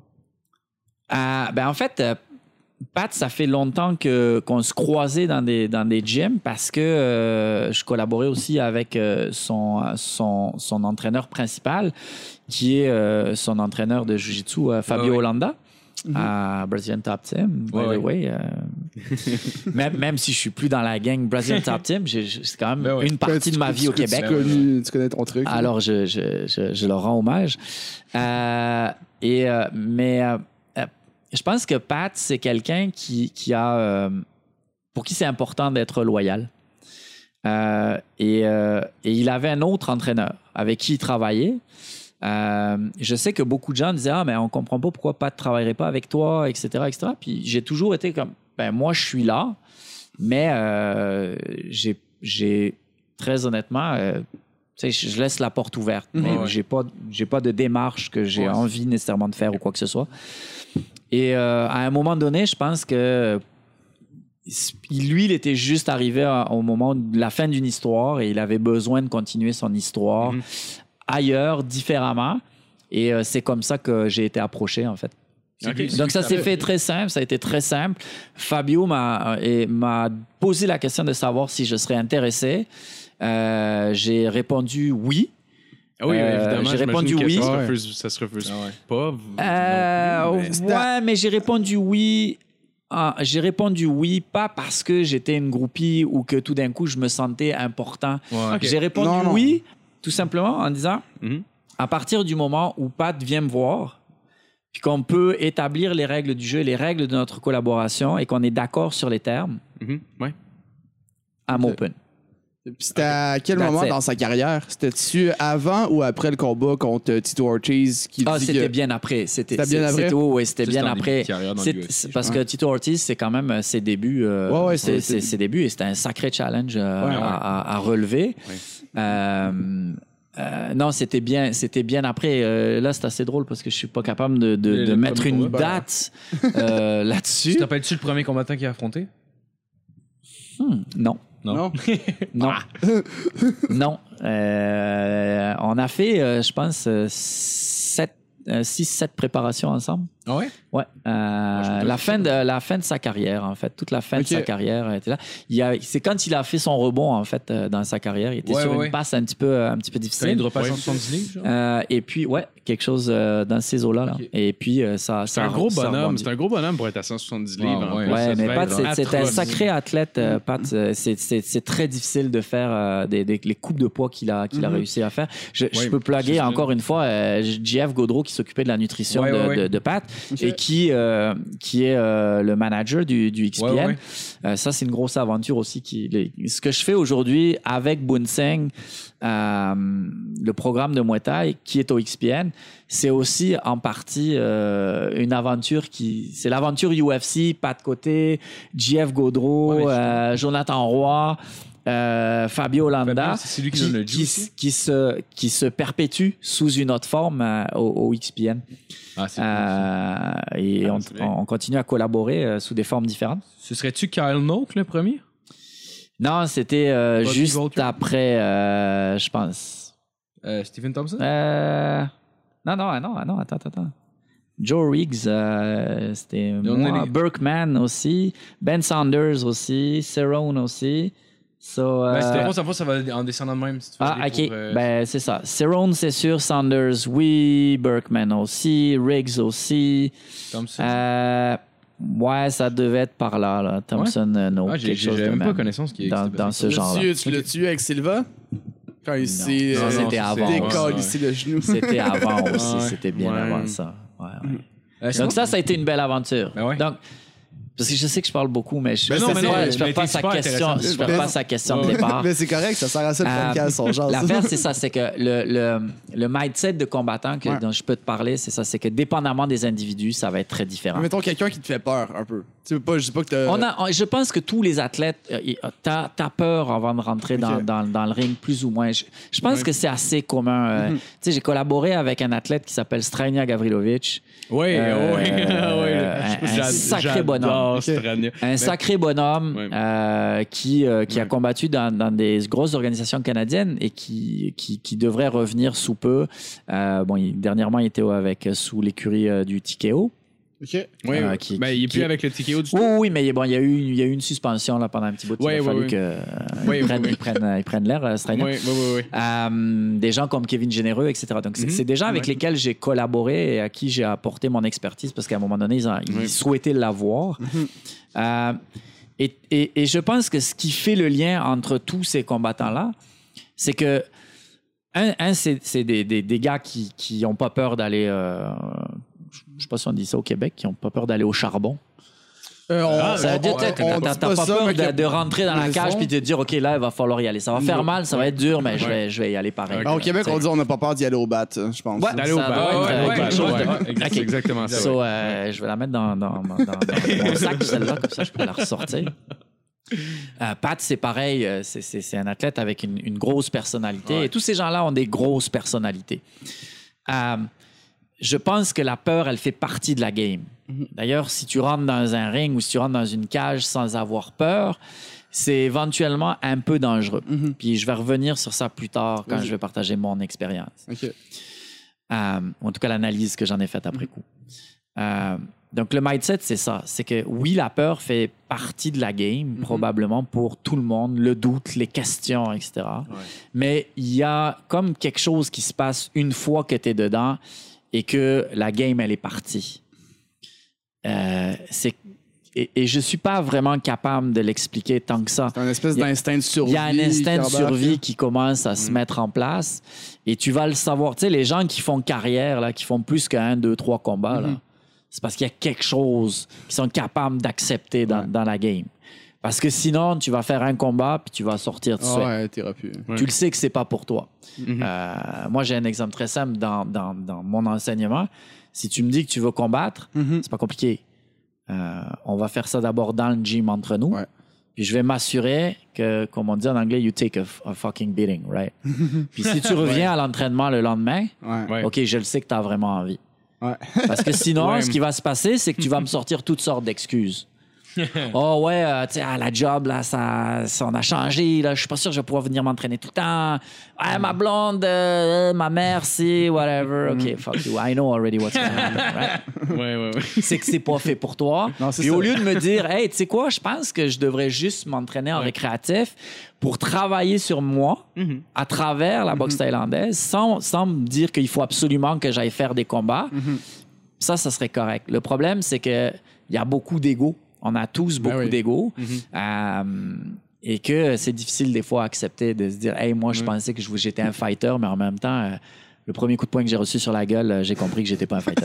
Mais en même temps, j'imagine que juste le, faire de façon récréative, ça doit apporter quand même d'autres choses dans, dans ta vie, très certainement. là. Il y a énormément d'apprentissage à faire là-dessus, sur, sur toi-même, sur tes réactions avec les autres aussi. Sur, sur la confiance, je pense Ah énormément beaucoup. Il y a beaucoup de monde qui était un peu plus. Moi, j'ai déjà fait pas de la boxe thaïlandaise, mais un peu de boxe, un peu de judo, puis euh, semi-récréatif, semi-compétitif. Puis euh, c'était surtout ça.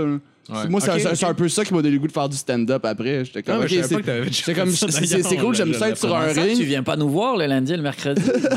Non, moi, j'ai- pris ma retraite. J'aimerais Ah, ça, j'aimerais ça pour vrai, mais, mais l'ai comme changé pour une autre passion, en fait. Tu sais, j'aimais ça être sur, sur le ring, j'aimais ça m'entraîner, j'aimais ça beaucoup le, le sparring, plus qu'un vrai combat. Faire du sparring, c'est un, c'est un pur échange de talent. Ah. Ça, je, capotais là-dessus. Puis après, j'aimais ça être sur le ring devant le public. Puis euh, c'est plus drôle de les faire rire que, que, Ouais. que, que de à quelqu'un.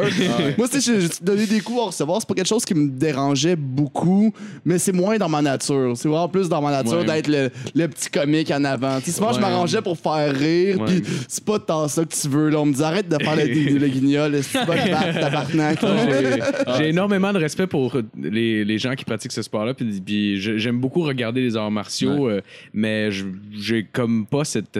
J'ai l'impression que j'ai pas cette agressivité-là dans de moi qu'on peut avoir besoin pour faire ça. Je sais pas si je me trompe, mais Ouais, c'est correct, au pire, c'est autre chose. j'ai. j'ai- Ouais, ouais, ouais, c'est ça. c'est pas mais- juste de l'agressivité. Moi, moi, je suis persuadé, ça, en tant qu'enseignant aujourd'hui, je suis persuadé que euh, les arts martiaux continuent, il continue d'y avoir pour moi en tout cas une voie des arts martiaux. C'est-à-dire un cheminement que tu fais à travers tes disciplines martiales, quelles qu'elles soient, Mhm. sportives, non sportives, compétition, pas de compétition, quoi que ce soit. Euh, et notamment en récréatif, je pense qu'on peut, on peut mettre vraiment l'accent sur l'individu. Et comment les gens euh, peuvent se développer à travers leur activité. Je prends un exemple simple. La majorité des gens qui s'entraînent euh, au XPN avec nous ne sont pas des gens qui font de la compétition. OK? Si j'en ai un, deux qui, qui veulent vraiment faire de la compétition, etc., sur un groupe de 20, 30 personnes, euh, c'est déjà, c'est déjà pas un mal, un, un bon ratio. Parce qu'ici, tout le monde a une vie. T'as une blonde, t'as une job, OK, etc. Et que le, le Muay Thai, ça va vraisemblablement pas te permettre de vivre et de payer tes factures. Ah non. Euh, par contre, en venant te confronter avec des sais, face à d'autres personnes, euh, c'est avec, en fait, c'est avec toi que tu es en train de, de- de- de- d'étudier. Euh, c'est, pas obligatoire, ça se manifeste pas pour tout le monde de la même façon. Euh, moi, je peux proposer ce genre d'environnement et mettre en place un environnement qui va faciliter euh, cette prise de conscience chez les individus pour se dire, hey, donner un coup de poing à quelqu'un qui m'a rien fait en face de moi, là, c'est pas si simple que ça. C'est-à-dire que les barrières, tu sais, souvent on pense à la Ouais, barrière, ouais, ouais. j'ai pas vraiment envie de me faire Ouais. frapper. Mais c'est pas la seule barrière qu'on a mentale. Ouais. Non, mais tu veux pas blesser l'autre non plus. Il y a aussi, Ouais.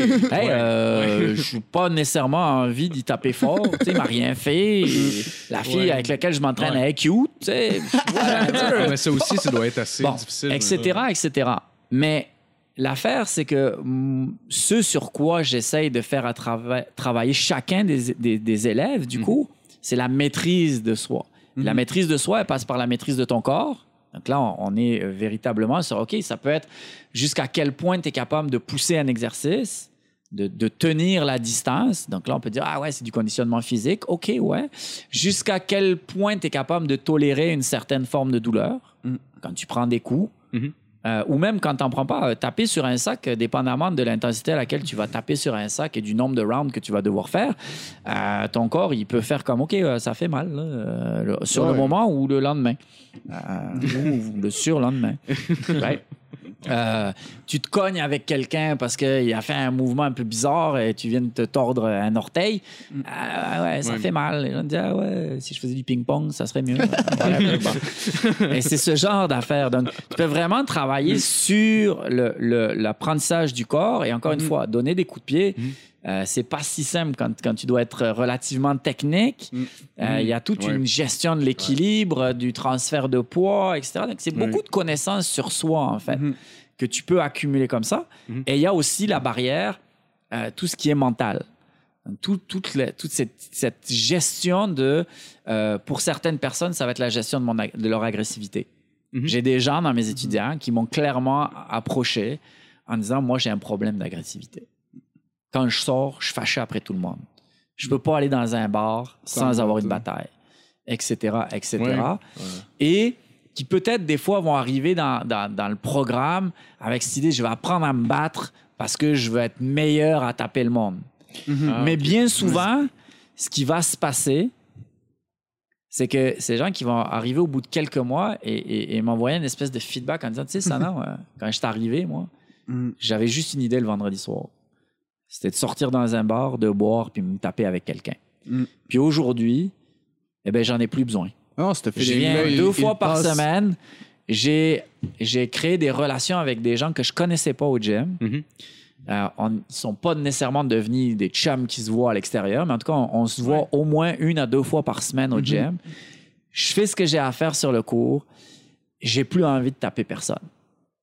Et ça, pour moi, c'est, Ouais. un vrai shift. J'ai des gens qui arrivent à l'inverse aussi. Euh, je n'ai pas confiance en moi.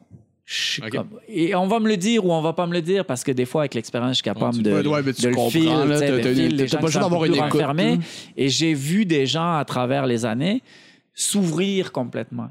C'est-à-dire assumer qu'ils avaient une place sur le tapis, qu'ils avaient une place dans la classe, qu'ils avaient une place à l'extérieur Ah, aussi. c'est intéressant. Mm. Et que donc, tout d'un coup, euh, de façon euh, détournée, Mhm. eh bien, euh, le- leur, leur confiance en soi, c'est un terme un peu fourre-tout, mais leur capacité à être ce qu'ils sont Mhm. euh, devenait euh, beaucoup plus importante. Et donc, du coup, ben, leur vie euh, s'en trouvait améliorée parce que euh, leur relation était meilleure. Ils étaient capables d'aller discuter avec plus de gens. Et puis, Ouais. si jamais ils sentaient qu'à un moment donné, ils étaient dans une, dans une situation un peu, un peu hardcore ou difficile, tout d'un coup, la, la- leur capacité à gérer la situation elle devenait meilleure. Ça veut pas Ouais. dire que pour autant, ils, tout d'un coup, ils sont devenus des super champions puis qu'ils sont Non, capables de taper n'importe qui. C'est sûr que non, Non, mais t'es dans un ring, tu sais, Ouais. capacité de résoudre des problèmes. T'es Exact. dans un ring devant quelqu'un qui veut te de trouver des solutions. sur la gueule. Ouais. T'as un putain de problème à régler, là. Tu, tu l'esquives, tu le t'exposes tu- souvent, tu- dans- tu- tu Ouais, ouais, t'exposes souvent dans des situations qui sont pas confortables nécessairement. Fait que quand Exact. arrive l'inconfort après, c'est comme gérable. Ça, c'est l'idée. L'i- La grande idée derrière ce que j'enseigne, au-delà d'un coup de poing et de coup de pied, c'est d'essayer d'amener chacun à la limite de sa zone de confort et, de, et que cette même personne-là, intérieurement, elle se dise Hey, tu sais quoi? Ce soir, je vais aller faire un pas de plus. Je vais juste Ouais, ouais. essayer un pas de plus en dehors de ma zone de confort. Ça, à la fin du cours, pour Ouais. moi, là, si je sens que l'ensemble de la classe a travaillé dans cet état d'esprit-là, pour moi, c'est bingo, je pense que j'ai fait ma job. Pas nécessairement parce que tu es le meilleur kicker de la classe. Mhm. À la limite, euh, je m'en- fous un petit peu. Ouais. Euh, par contre, ce qui m'intéresse, c'est de voir là où toi, tu avais de la difficulté, est-ce que est-ce que tu as quand même continué à essayer? That's it. Et ça, là, ça, ça m'intéresse. Fondamentalement, parce que je le sais que ça va se.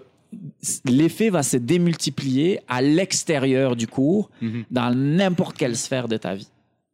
Et ça, c'est assez fantastique. C'est Ouais. c'est le Ah, fun d'entendre euh, ça parce que souvent quand on entend des gens en parler, mais des gens je parle qui ont absolument aucune idée Ouais. de ce qu'ils parlent en la matière. Tout ce qu'ils ont vu, c'est probablement un, un, un highlight de knockout de de UFC. Ah, ouais, ouais. euh, où est-ce qu'ils ont vu des genoux euh, flyer, puis des, euh, des coups de coude, puis des choses comme ça, puis ils ont trouvé ça extrêmement euh, violent, puis Mais tout ça. Mais ils voient pas l'espèce de le, le côté bénéfique qu'il peut avoir euh, en arrière de ça. Je trouve ça dommage. Mais je trouve ça moins violent, à la limite deux personnes consentantes qui vont faire un combat, qui se sont entraînés les deux, qui savent, il y a une préparation. Ça versus quelqu'un qui arrive avec son bâton au hockey en Non, arrière. ouais, que là, il est comme tu sens juste qu'il veut, le, il veut juste le ramasser. là. Comme toi, t'es là, je t'ai vu te pogner à la POC, je t'ai spoté, je m'en reviens, puis juste boum! Versus Ouais, deux ouais, personnes ils, ont, ils ont appris, ils ont appris quelque Ouais. chose, puis il y a un échange là-dessus. là. Moi qui n'ai pas grandi avec la culture du hockey, Ouais. moi je trouve le hockey super violent. Ben oui, Ah, c'est violent, c'est Je suis comme, oh my god. Comme Ah t'as- un véhicule. Mais pourquoi? Ah ouais, le gars, il peut, il peut défoncer un gars sur le bord d'une bande à genre 60 km/h. Sur des patins. Ouais. C'est des Ah, ok. bottes avec des lames de métal sous ces. Tu sais, je veux dire. Ah ouais. pensez- Ah, c'est clair. La description, le synopsis est assez, là. Tu sais, je pense. Tu sais, là. Sinon, je me demandais à, à quel âge t'es arrivé en Thaïlande? Euh, la première fois que je suis arrivé en Thaïlande, c'était en 1998. Ok. Ouais. Euh, et, euh, C'est et après, genre, début vingtaine, dans le fond, à ce moment-là? 98, j'avais 25 ans. 25 ans? Ouais, j'avais 25 ans et, euh, et en fait, ça a été, et c'est pour ça que c'est certainement aussi important pour, pour moi, la Thaïlande, c'est que c'est arrivé à une période de ma vie qui est une période assez sombre, je te dirais. Euh, j'ai euh, la même année, dans la même année, euh, j'ai entre guillemets perdu ma famille. Ah ouais? J'étais marié, j'avais j'avais eu une petite fille quelques années auparavant, puis ça c'est une histoire qui s'est assez mal terminée Ah ouais? en réalité. Donc, euh, 98, c'est l'année où ça a vraiment pété, puis pété assez sale. Et j'ai aussi perdu mon père d'un Ah cancer à l'intérieur de, euh, de quelques mois. Tabarnak. Euh, ça, euh. Ouais, ça s'est passé là. Euh, et en fait, euh, mon arrivée en Thaïlande, ça a été euh, comme une espèce de renaissance. Ouais. Ouais. Et tu vois, on est en 2018, donc je te parle de 98, ça veut dire que ça fait 20 ans. Et ça fait, euh, je suis allé en Thaïlande maintenant euh, probablement à 27 ou 28 séjours. Ah ouais. OK. Et là-dedans, on parle de séjours euh, longs, hein, 3 mois, 6 mois, euh, 9 mois, euh, etc., à plusieurs reprises. Euh, et c'est comme si tout d'un coup, c'est ce qui m'avait permis de, de, de renaître. Euh, donc, il y a un avant, clairement, dans ma vie, il y a un avant 98 et il y a un après 98. Ah ouais. Ouais. Et, euh, et la Thaïlande, c'est euh, c'est un peu une deuxième maison, je te dirais. Ouais, Ah, c'est une deuxième maison. C'est quand j'arrive à l'aéroport à Bangkok là, et que je prends la première bouffée d'air chaud et humide. euh, it feels right. And it feels like home. Yeah. Tu m'en tu m'en as déjà parlé, mais c'était quoi ton premier, ton premier, ta première réaction quand t'es arrivé à l'entraînement là-bas? Ah, ben, c'est assez drôle, en fait. euh, la, la, la première. Ben, je l'imagine, c'est pour ça que je La, la première chose, la première chose, d'abord, euh, tu, on m'a d'abord, euh, on m'avait dit en Europe, j'a- j'avais un, un de mes professeurs qui était thaïlandais, il m'avait dit d'abord quand tu vas arriver, tu connais rien. Ok, ça c'est ça, ça doit être ça ton truc. C'est-à-dire qu'est-ce que tu connais, tu connais rien. Ouais. Et j'avais compris ça. Donc j'avais quand même, euh, je- je- là où j'allais, j'avais été annoncé, euh, on m'avait euh, donné une, une lettre d'introduction. Tu sais, mon arrivée avait été préparée, donc en- entre guillemets, on m'attendait quelque part. Mais il y a 20 ans de ça, euh, il y avait encore pas tant d'étrangers que ça en Thaïlande.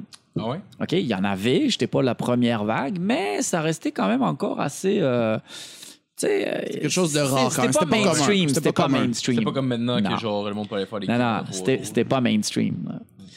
Puis les Thaïlandais, tu sais, la boxe thaïlandaise, c'est leur sport national, OK? Mhm. So, souvent, la première réaction en Thaïlande, c'était comme, on te regarde de bas en haut, genre. D'un air de dire, hey, qu'est-ce que tu veux, toi? Tu viens d'où? euh, T'es pas taille. T'es pas taille.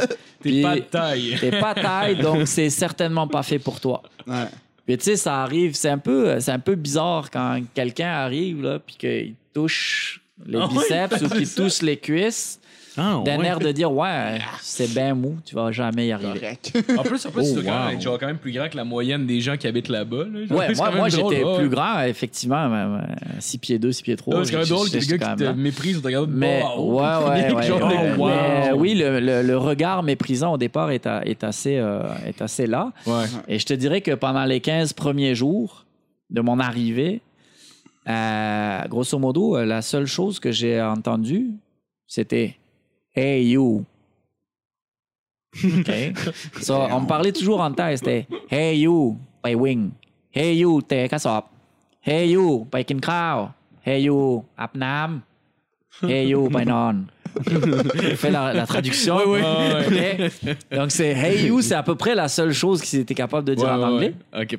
Puis après, c'était comme, hey, toi, euh, va courir, fais de la corde à sauter, fais du sac de frappe, euh, va manger, euh, va te doucher, euh, etc., etc. Ok. Donc là, il fallait que moi, évidemment, à ce moment-là, je parlais pas encore thaïlandais Non, aussi ça. bien que maintenant. Fait qu'il fallait que je devine aussi ce qu'on était en train de me dire. Mais tu sais, Ouch. va courir quand on te fait ça, tu comprends Ouais, à peu près ouais, ce qu'il faut aller va. faire. De la corde à sauter, c'est ça. Faire du sac, on te montre un sac, t'as compris que c'était à peu près ça qu'il fallait faire, etc. Mais grosso modo, t'as pas un entraîneur, t'as pas personne dans le camp qui va commencer à s'occuper de toi. Fait que tu So, regardes des les grands autres. moments de solitude. T'as des grands moments de solitude. Ça doit être un petit peu atroce quand même, j'imagine, ces moments-là. de- oui et de- non, de- mais en, en même temps, euh, moi, j'avais tout perdu euh, en français. Ouais. Fait que, Ah, ouais. C'est c'est comme un moment pour se recueillir. j'étais des, dans moments un ultra moment sombre, ce qui fait que, tu sais, garde, tu me sors d'un moment sombre pour me remettre quoi? dans un grand moment de solitude, puis euh, Ouais, sinon, j'avoue- j'avoue c'est à peu près la même chose, hein? Ouais, je comprends. Parce que J'avoue que sinon, ça doit filer un peu comme ta première nuit en prison. là. T'es comme, Euh, qu'est-ce que je fais genre, ici? ouais, ouais, ouais, genre, genre, genre, euh, genre, probablement, qu'est-ce que je fais ici? Ouais, ouais, clair, c'est ouais, ouais, ouais, ça, a pas, ça a pas mal l'air de ça. Puis tu comprends tranquillement, pas vite, c'est que le mindset de l'époque, c'est que on te teste. Ouais. Toi, tu dis que tu veux Fais apprendre, tes preuves. mais pourquoi je vais t'enseigner? Je te connais pas. Mm. Fait que d'abord, on va voir ce que, si tu veux vraiment apprendre, en te faisant faire toutes sortes d'affaires qui sont vraiment plates. Puis si tu te plains pas, si tu restes dans, ton attitude comme ouvert, puis qu'on a l'impression que tu vas, tu t'accroches, Mhm. OK, là, on va commencer à s'intéresser à toi. Et c'est ce qui s'est passé. Ah, C'est-à-dire ouais. qu'au bout de 15 jours, il y a quelqu'un, un des entraîneurs, qui m'a appelé. Puis là, comme tout d'un coup, oh, il va me tenir les pads. Wow. Là, il y a un gars qui vient te toucher, qui te lève le bras, genre. Tu sais, qui te corrige ta garde. Tu fais, oh, shit, man. OK, parce que là, ça commence. Et là, ça veut dire que là, il y a comme une espèce de pivot Mhm. où euh, tout d'un coup, ben ça y est, tu- Ouais, commences à être accepté. Ouais, le regard des tu- autres change on va- sur toi. Le, re- le regard des, des, des- des gens change. Tu commences à faire partie de la tribu, etc. Ça veut pas dire qu'il va pas falloir continuer à faire tes preuves. Mais, tu sais, c'est pas compliqué si tu si, si as, l'air de dire que tu es fatigué quand on vient te demander de faire 1000 jabs. Eh, on va te dire, hey, assis-toi, repose-toi. Ah, tu peux être sûr qu'il n'y a plus personne qui s'occupe de toi pendant un Ouais. petit bout. Là. Ou on t'amène ton sac et on te dit, hey, garde, C'est ça. va à la plage. On t'a fait ton lit là-bas. Et ça, c'est la grosse différence entre ce qui se passait il y a 20 ans et aujourd'hui. Ou aujourd'hui, toi, tu t'en vas, euh, t'es à Montréal, tu tapes Muay Thai, Thaïlande, tu vas, ça va te sortir comme 500 camps. Euh, une fois que tu as envoyé euh, ta carte de crédit, machin chose, hey, welcome in. Mm. Tu comprends? Mais il doit quand même avoir des, des camps de la vieille école. Oh, c'est peut-être oui, moi ça- qui écoute trop ça- de films, ça- là, mais genre dans, dans la existe. jungle, dans une case. ça existe à la campagne. Ça existe à la campagne, notamment dans la région de Lisan, où, qui produit énormément de très, très, très bons boxeurs en Thaïlande. Et pour la bonne et simple raison, c'est une des régions les plus pauvres de la Ah, Thaïlande. c'est ça. Ouais. Euh, Donc, il y a des, des camps extrêmement réputés. Et euh, des fois, c'est des tout petits camps. hein. Sais, Un camp, euh, c'est pas grand-chose. Des fois, c'est quatre poteaux, un toit en tôle, un sac de frappe, euh, deux paires de gants. Et puis, euh, c'est les gamins du quartier, les jeunes qui sont là, euh, qui essayent de faire quelque chose avec un entraîneur. Euh, ou deux, euh, parce que euh, les entraîneurs, grosso modo, euh, le gars, il peut avoir euh, une activité, il peut être fermé ou il peut avoir un petit resto Mhm. ou whatever. Mhm. Mais euh, quand il était jeune, il a fait de la boxe. Ouais, Fait que là, il décide d'essayer de faire quelque chose pour les, les, les- les gars du coin. Puis là, euh, avec un peu de chance, il va y en avoir un qui est bon. Mhm. Puis euh, il va être capté par un autre camp où il va recevoir une sponsorship, etc. etc. C'est ça l'idée. Il faut comprendre qu'il y a un réseau en Thaïlande. C'est assez drôle. Ça part des campagnes. Puis le, le Graal, entre guillemets, c'est d'arriver à Bangkok. Quoi. Ah, ok, ok. Ouais, dans- Bangkok, c'est là qu'il y a les gros Mais je combats. me Bangkok, demande- c'est, c'est, c'est, la- c'est, c'est le, le plus gros hub. C'est là que le- sont les, les, les, les stadiums les plus prestigieux, le Lumpini puis le Mhm. Ouais. Il y a les shows de ping-pong aussi que j'ai entendu qui sont, ma foi. Ouais, très- Ouais, justement, il parlait de ping-pong tantôt. Parlais de ping-pong, ouais. Ben, c'est ça, mais c'est pour C'est faire un lien. C'était pour faire un lien avec le ping-pong. Si t'es pas capable, va, tu sais, va jouer au Tu, ping- tu, au tu peux ping-pong. faire du ping-pong. C'est pas dans les mêmes quartiers, by the way. Ok, non, c'est ça. Genre, tu, tu frappes dans ton sac, puis juste à côté de toi, t'as Dans une le- madame qui expulse le des. ping-pong, euh, c'est ailleurs. Ouais, ouais, Ok, ouais, ok, ouais. Sinon, comme on, comme on dit à la fin, j'aime bien ça, genre aller, euh, aller dans cette direction-là. C'est quoi ton pire moment dans le ring? Genre Oh. le pire beating que t'as pris. Là. Ben, je te dirais qu'un jour, je me suis retrouvé KO à, à coup de low kick. Ah ouais? Ouais. Ah, Parce que tu sais, quand t'es KO avec un coup de poing, là, à la limite, tu tombes, tu pouté. Ouais, Bon, ouais. la, la switch c'est quand même assez honorable malgré tout. Ouais, ouais, ouais. Un gars, t'as mis une grosse patate Oh, dans la face, ouais, là, regarde, bon, euh, tu sais, t'es pas Mhm. content, mais en même temps, Ouais. bon, c'était honorable. Euh, à coup de low kick, c'était un peu plus dur à accepter. Ouais, ouais, C'est-à-dire qu'il y a quelqu'un qui a compris que c'était ton weak spot. C'est-à-dire Ouais. qu'il t'a touché. Il t'a touché une fois, deux fois, trois fois.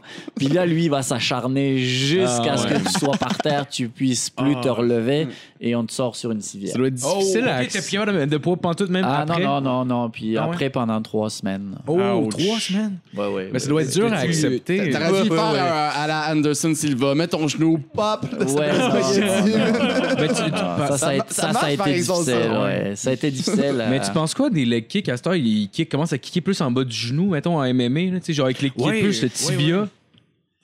Je sais pas si t'as une opinion là-dessus ou pas tant que ça. Sinon, pas d'ailleurs. Je sais pas si je peux la donner. Non? non, non, non, non, ben, ben, j'ai deux, j'ai deux choses en moi. J'ai, j'ai deux choses en moi. Un, euh, c'est, un, un, ça fait pas partie de mon arsenal Ouais. euh, de, de Muay Thai thaïlandais.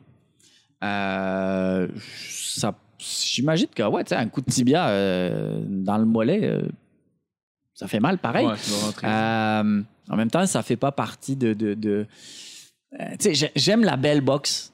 Ouais. Il y a, il y a un truc, il y a une esthétique de la boxe thaïlandaise. Ouais, Et, et- et je, je t'avouerai que moi, tu me mets face à regarder du MMA. La seule raison pour laquelle je m'y suis véritablement intéressé, pour vrai, là, c'est parce que quand Pat est venu me chercher, professionnellement, je me dois de savoir ce qui se passe. Ouais. Ouais, ouais. Parce Ouais. que moi, j'ai un athlète professionnel qui me fait confiance. Et donc, c'est c'est de mon devoir de m'assurer que ce que je peux collaborer à, à ce que lui va pouvoir faire ensuite, euh, ça soit le plus optimal possible. Ça a été la même chose quand je m'occupais de Strainia, Ouais. euh, quand j'ai collaboré avec Kevin, tous Ouais. ces gens-là euh, qui, qui, Très, qui beau, sont très dans beau euh, coup de coude d'ailleurs que tu lui as enseigné. Eh à ouais, Strania. Strania, le Ouais, dernier, J'ai vu, ben Il Scalpé. Ouais, c'est le côté Exactement ce a spectaculaire. Moi, personnellement, j'ai chié dans mes culottes quand j'ai vu ça. J'ai perdu. I lost my shit. Quand j'ai vu le gars lancer des crises de. Ah je l'ai scalpé, je fais Wow. C'est un sacré bonhomme. Strainia. Ah ouais. C'est un un sacré ça dans. C'est un athlète, c'est une sacrée personnalité. Ouais. Ah, on ouais, l'aime ou on l'aime pas. Je sais qu'il est très. euh, il divise beaucoup le monde. Il y a beaucoup Ouais, de gens qui ben, aiment c'est pas. une personnalité forte. Euh, En même temps, euh, et il le sait, au tout début, on a collaboré ensemble. J'haïssais ça, travailler avec lui. Ah ouais? J'haïssais Ah ouais? ça, son éthique de travail, j'haïssais ça. mais euh, mais j'ai appris à le connaître. Au fur et à mesure, j'ai appris à le connaître. Et le premier combat où je l'ai coaché, euh, où j'étais dans son coin, on était euh, à Medicine Hat. Je sais pas si tu sais c'est où Medicine Hat, là. C'est en Alberta. Ah ouais? C'est probablement à deux heures de char de Calgary. Ah, ok, ok, ok. Puis il y a des cowboys. Ouais, c'est fucking perdu. Puis là, tu sais pas pourquoi, il y, a un- il y a un méga stade, là. Ils ont comme Ah, une ouais. salle là, énorme en plein milieu de nulle part. Super belle. Puis là, il y avait un truc de MMA. Ah, OK, on était là. Et, euh, et Strania a fait un combat euh, contre un gars. Son nom m'échappe, mais son surnom, c'est The Black Hulk. The Ah, Black mais c'était pas le, c'était pas, le- ça, c'était pas le me gars qui avait fait le UFC déjà? là, Euh, que- non, c'est un gars qui est venu à Montréal aussi faire un TKO. euh, il y a quelques numéros de TKO. Euh, son nom m'échappe, mais si tu checks sur euh, Oui, oui, oui, oui, je- je le fais. The Black Hulk, un gars de Toronto, euh, qui est très, très, très bon. Et ce combat-là, Strania a perdu. Todd Stout. Todd Stout, exactement. Strania a perdu ce combat-là, mais honnêtement, dans ma carrière d'entraîneur, j'ai rarement vu un guerrier comme ça. C'est-à-dire Ah que. Strania, il, a, il est resté debout tout le combat et il a tout pris. Des coups de pied, des coups de poing, des coups de coude, des coups de genoux, tout. Mais tout. Et pourtant, il a jamais abandonné. Ah ouais. Damn, c'est un Et ce jour-là, ce jour-là, je peux te dire que je me suis dit, OK, là, là, Je l'ai ici. j'ai une perle entre les mains. Ah ouais. J'ai une perle entre les mains. Donc, Strania, ça n'a pas été l'athlète le plus facile à, à travailler avec parce que c'est une très forte personnalité. Ouais. Et puis, un peu dysfonctionnel. puis euh, il a, euh, non, il a une éthique de travail, il a une façon d'être, etc. Et c'est, c'est- c'est un- c'est une grosse personnalité, that's it, that's all. Moi, je trouve cool. Mais j'ai appris à, tranquillement, pas vite, lui, il a compris qui j'étais, comment je travaillais. Euh, et moi, j'ai fait aussi un pas vers lui, etc. Ouais. Et ça s'est révélé euh, être pour moi une, une super expérience. Ah ouais? Euh, ouais, euh, véritablement. Et c'est quelqu'un pour lequel j'ai beaucoup de respect en tant qu'athlète. Euh, et aussi à, à l'extérieur de la cage, je te dirais que euh, on n'a pas nécessairement les mêmes idées, on n'a pas nécessairement le même parcours ou la même façon de d'être. Ouais. Mais une chose que je peux dire, c'est dans un monde où euh, il y a plein de gens qui fake toutes sortes d'affaires, euh, quand tu as Strainer en face de toi, ben, c'est un gars vrai. Ouais. C'est un Ouais. gars vrai. Il est vrai dans tout ce qu'il fait. T'es Il est pas d'accord dans- nécessairement avec lui, mais- il est intègre à 100%. Exact. Fait que juste pour ça, ça, mérite du pour, respect. juste pour ça, il mérite du respect. Même- parce même- que, euh, et malgré toutes les, les- les- les erreurs qu'il peut faire euh, Mhm. euh, dans sa carrière sportive, ou etc., il y a eu des, des ups et des downs, etc. C'est un vrai bonhomme. C'est un Ouais. vrai gars. Et c'est un gars où, où, euh, où tu peux être sûr, c'est que si tu sors avec lui dans un bar, puis qu'il y a quelqu'un avec qui toi, tu as un problème et que ça tourne mal, tu peux être sûr que lui, il va pas Ouais. dire Ah ouais, j'étais aux toilettes, euh, j'ai pas vu, excuse. Non, non, Non, non. il va être là le premier. Ah, il va rentrer dedans puis il va faire le Ah, ouais. ménage avec toi. Mais il est ultra gentil. Même, même, euh, je je- même, même mettons, quand t'arrives, quand, quand les- tous les nouveaux au gym y arrivaient, puis c'est comme il s'est la fin du cours, puis bienvenue au gym. Puis tu sais, ça veut dire quand même beaucoup pour quelqu'un pour quelqu'un qui vient d'arriver dans un gym, qui connaît pas le monde, qui est mal à l'aise, puis que genre le, le un des fighters de la place te dit bienvenue au gym. C'est comme ok, ben j'ai le droit d'être ici, genre. Yeah. Vraiment, ouais, c'est un gentleman. So, Ouais, euh, moi, ouais. j'aurais la chienne tellement juste de sparrer avec, même du Ah, light après, tu sparring. veux. Non, en Ouais, sparring, il est, en sparring, il est correct. Ah ouais, il est correct? Ouais, c'est Straigner en sparring, il est correct. Ça revient une fois. Mais tu- c'est dans une Ok. cage, dans un vrai combat que t'es- Ah, c'est- ouais. Non, non, c'est- non, c'est non, bien non. d'avoir la chienne. Ouais, mais même juste en Joe Valley. Pen- Pense-y, pense-y à deux fois parce que c'est. c'est- c'est- c'est- c'est- non, Je- le quand choix est très clair dans Il ma est pas là tête. pour aller à la plage. Quoi. Ah non, non, non. Non, non, non, non, il est je l'ai Mané, tu m'as dit, Ouais. genre, OK, va va faire du sparring avec Strania. Je suis comme tabarnak. Finalement, il, tu sais, il était vraiment gentil. Là, il m'envoyait genre une combinaison, j'en envoyais une. Il, il me traitait comme si c'était mon premier cours, puis j'avais vraiment pas le goût de Mais dire, c'est beau, tu peux y souvent, aller plus ceux, qui ont, ceux qui ont le plus d'expérience, c'est ceux qui vont Ben oui. Moins de blessés en Ben oui, ben ils, oui, ben ils se contrôlent eux-mêmes, puis rendu là. puis il sait exactement où te faire travailler. Ouais. Toi, t'es- moins bon en corps à corps, il va aller avec toi en corps à corps, puis là, je le connais zéro. Ouais, je parle juste de qu'est-ce que moi j'ai vécu, il va te pousser en corps à corps un Ouais, peu, ouais. sans trop te tuer, mais tu vas être genre, ah, Non, mais là, dans, dans ce cas-là, dans ce cas-là, pour vrai, il m'a vraiment traité comme si c'était mon premier cours, genre, parce qu'il me connaissait pas beaucoup, puis j'étais comme, ouais, ben, c'est bien parfait de même. Honnêtement, Ok, j'ai so vraiment pas big, big up Straigner.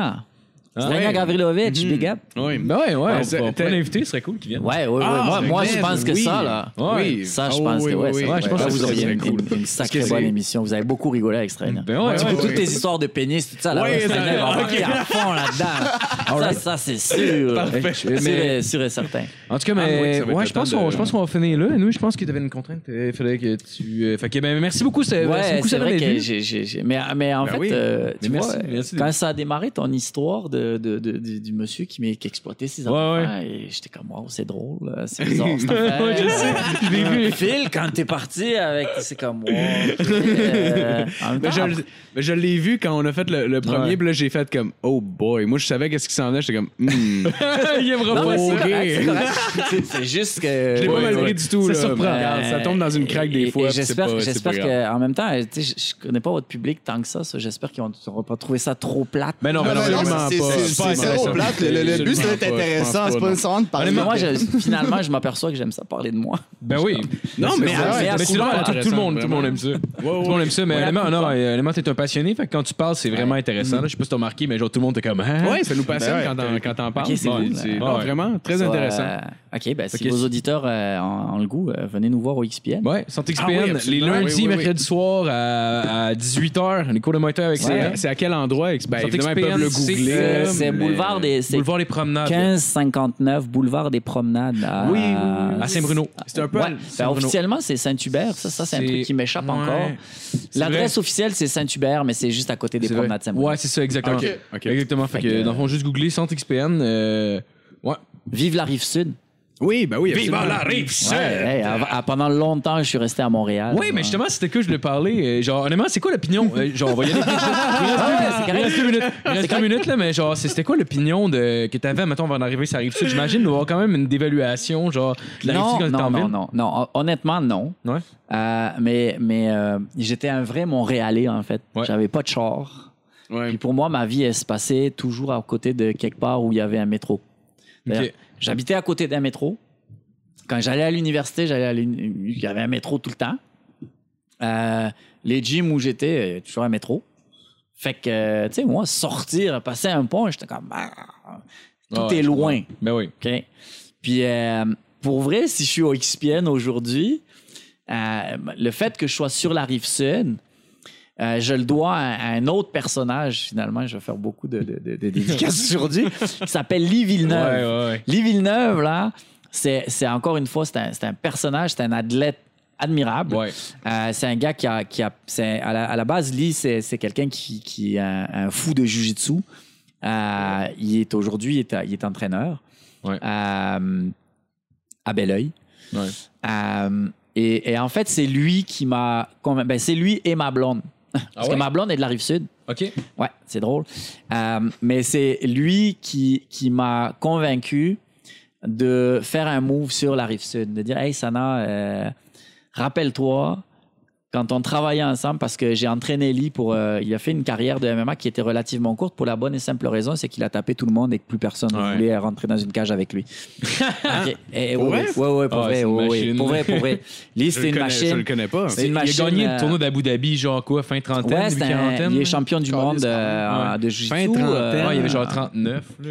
Ah non, non, Lee, je pense pas que Lee soit aussi vieux que ça. Ben, il- il- non, Ouais, mais- Ça, c'est tu peux googler ça, Lee Villeneuve, tu vas Ah, voir. a non, non, c'est pas- il a pas- il y a pas 40 ans, Euh, je sais pas, Lee, à combien il est rendu, je te dirais. Je pense que J'ai c'est aucune 40, idée. 41, me semble, mais Mais je pense qu'il est plus jeune que moi. Ouais, mais. Ouais, ouais, ouais. En tout cas, mais en tout cas, il- On a. Il y a vraiment. en tout On cas, a je- travaillé Juste à ensemble. regarder sa face, Ouais. il a l'air d'un tueur. ça, Ah oui, oui. Ah. C'est un gars. c'est straight up badass. C'est un Ouais. gars fantastique. Encore une fois, un cœur comme Srenia, un gros cœur. Oui, oui, oui, Un très, très gros cœur. Ah oui. En même temps, c'est pas le genre de gars. euh, pareil, tu vas dans un bar, pars avec lui, c'est un problème. T'essayes. Ah oui. Il va savoir quoi faire. Tu es sûr qu'il il va pas te laisser tomber. Euh, mais euh, c'est ça, Lee a monté un gym sur la rive sud à Belleuil. Et puis il m'a dit Tu te souviens, Sana, quand on travaillait ensemble, parce que je l'a- je l'ai eu entraîné pour ces, ces- ces combats de, de MMA en striking. Il m'a dit Tu te souviens, un jour, je t'avais dit Si un jour j'ai un gym, ben, j'aimerais ça que tu viennes euh, entraîner Ah, euh, avec moi. Ouais. C'est un bel honneur. Et euh, quand il m'a rappelé ça, j'ai fait euh, OK. OK. Donc j'ai hésité parce que Belleuil de Montréal, c'est fucking loin. Ouais, ouais. Ouais, Ah, ouais, ouais. Pour un Montréalais, en tout cas, c'est Ben loin. ouais. Ouais, ben, je suis montréalais aussi, puis c'est pas si loin que ça, Ouais, pareil, ouais, mais là. pour un- Ouais, mais c'est parce que les gars commencent à Je 6 suis heures. Montréal, Hey, si c'est- C'est 45 minutes de char, là. Ben, Chris, c'est ça, c'est pas si loin que Ouais, ça. ouais, pour moi, c'est loin. comme Ouais, faire ouais, aller-retour Honoré Beaugrand, Berry. Québec, c'est le Québec, pour moi, c'est vraiment très loin. Ouais, Ah ouais, ouais. Tu vois ce que je veux dire? imagine Rimouski, Tu viens de Marseille, t'es allé en Thaïlande avec des personnes qui faisaient genre, hey yo! Ok, Puis je toi, comprends. Belleuil, t'es comme, Hi! Mais Je comprends, je comprends tellement l'angle. Mais c'était ça. En fait, euh, j'étais j'étais comme, OK. Puis, Lee m'a invité, Lee m'a invité. euh, j'étais pas sûr, honnêtement, j'étais pas sûr. Ma blonde m'a dit, mais pourquoi pas? Euh, essaye. Tu sais, essaye. Puis au pire, si t'aimes pas ça, tu pourras toujours dire, ben non, c'est pas pour moi, puis c'est correct. puis donc, on a démarré un programme de Muay Thai Ok. à zéro. Complètement zéro. J'avais pas un étudiant, je connaissais personne sur la rive sud, etc., etc. Puis tranquillement, pas vite, le monde est arrivé. Et c'est là que j'ai rencontré Marco, Ben oui. euh, assez vite.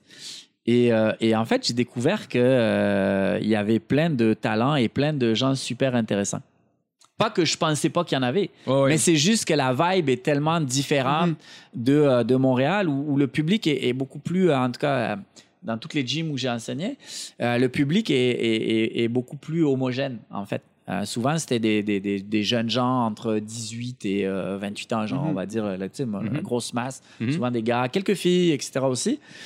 Euh, puis là, je me suis retrouvé à Belleuil. Tout d'un coup, j'avais euh, tranquillement, pas vite, la section s'est développée avec des enfants qui avaient 6-7 ans, euh, puis des adultes qui en avaient 45, euh, des gars, des filles, des madames, des gens qui voulaient pas nécessairement, qui connaissaient pas nécessairement grand-chose à la boxe thaïlandaise, qui n'avaient pas nécessairement une, une, une culture, la boxe thaïlandaise.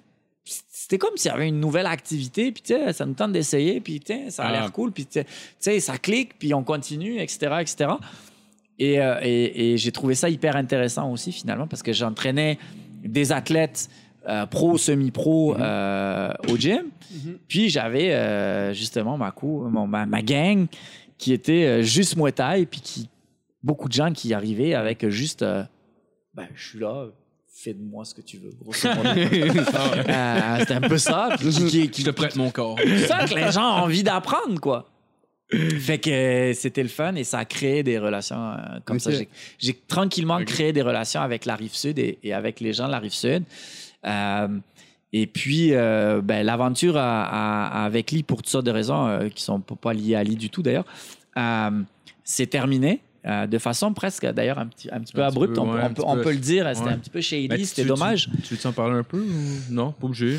est- juste vous mentionner, il est 19h33. Ouais, je suis correct, c'est juste, c'est juste pour le mentionner. ben, Je, je veux suis pas. correct. J'ai Je du fun avec vous. euh, J'ai du fun avec vous. Euh, ouais, ben, non. T'es pas obligé, t'es pas obligé. En fait, tu sais, les, les- les relations d'affaires, euh, euh, c'est comme toutes les histoires. C'est un peu comme l'histoire d'amour. Des fois, Ouais, ouais. euh, ça démarre bien, euh, puis des fois, ça se tend Ouais. pour toutes sortes de raisons. Puis d'autres fois, des- tu te fais juste enculer, puis c'est terminé. Des fois, tu sais juste enculer aussi. Euh, en l'occurrence. Suce-moi, bergère. Ah, ouais, ouais, ça, ça, ça, ça, ça, c'est vraiment, ouais.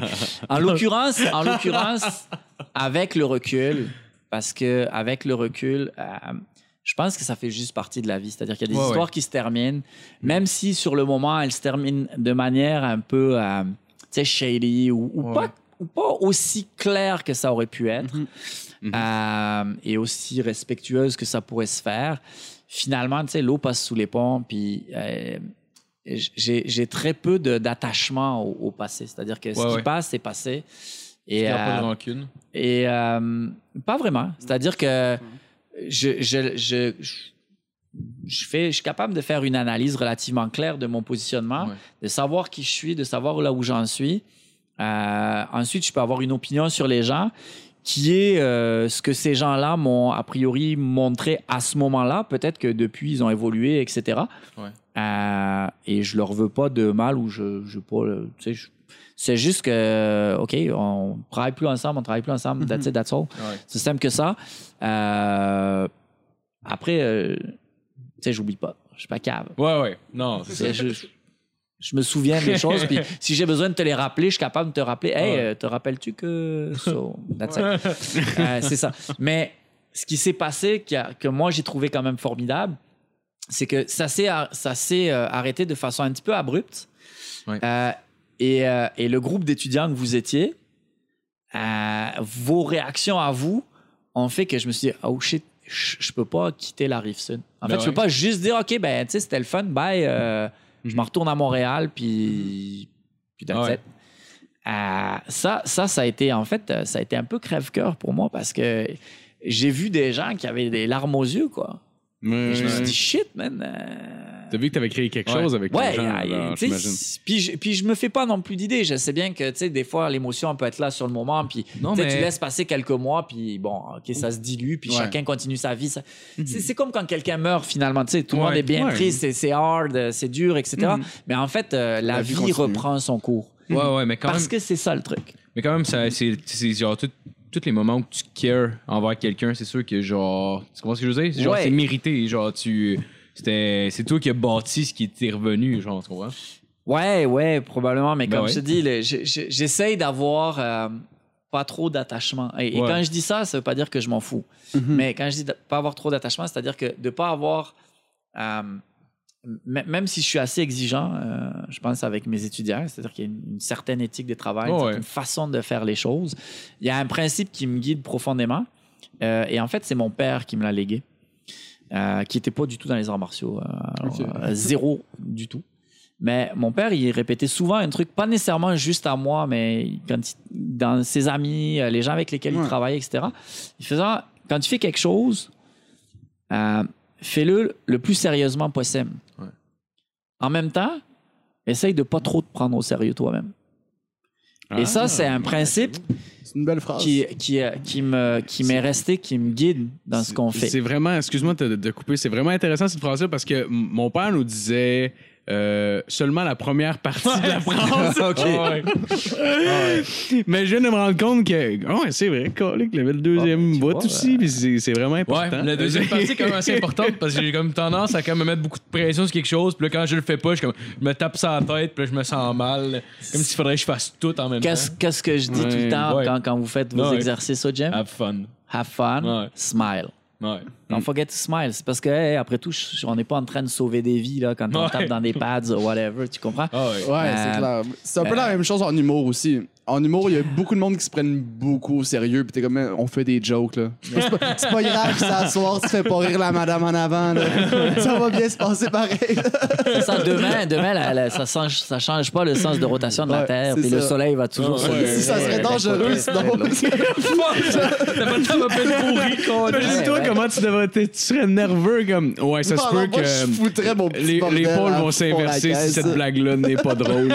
Oh Donc, shit! c'est ça l'affaire. C'est que. Donc, du coup, c'est ça. C'est que. Tu sais, oui, c'est important et, et c'est- important de faire ce qu'on fait sérieusement. Puis en même temps, on n'a pas besoin de trop se prendre au sérieux non plus parce que, tu sais, c'est une question d'échelle. À l'échelle de l'univers, là, tout le monde s'en calisse. Ouais, ben oui. Tu peux même être le plus grand champion que tu veux, là. Tu sais, ça intéresse les gens qui se- qui s'intéressent au Muay Thai Ah ouais. ou au UFC, là. Ouais. Mais tu sais, moi, depuis que Pat a pris sa retraite, puis que je m'occupe plus nécessairement, euh, tu sais, au quotidien euh, de, de, de, de- de- de- d'athlètes qui, qui participent au TKO, whatever, là. Hey, euh, as-tu vu le dernier UFC? Euh, non. hey, y a un tel qui a gagné, voilà. I don't know. Sais, je, je comme, je le regarde, je, je le suis pas T'as nécessairement. moins, t'as moins Fait que tout d'un coup, tu t'aperçois que ce qui est, il y a des trucs qui sont importants parce que c'est important pour toi, Ouais. parce que tu t'intéresses à ça, mais il y a toutes sortes de monde à côté qui s'en mais euh, comme pas possible. fait que personne sait c'est qui le champion UFC des 185 livres. Là. C'est comme tu vois Georges Saint-Pierre au centre d'achat, puis il y a une madame qui fait juste Pouvez-vous vous tasser si vous voudrez Exact. J'aimerais savoir Ben ouais. la chaudière pour mes fleurs. Exact, parce qu'elle a aucune Ah ouais. idée c'est qui. Ah ouais, c'est Donc, sûr. c'est c'est ça l'affaire.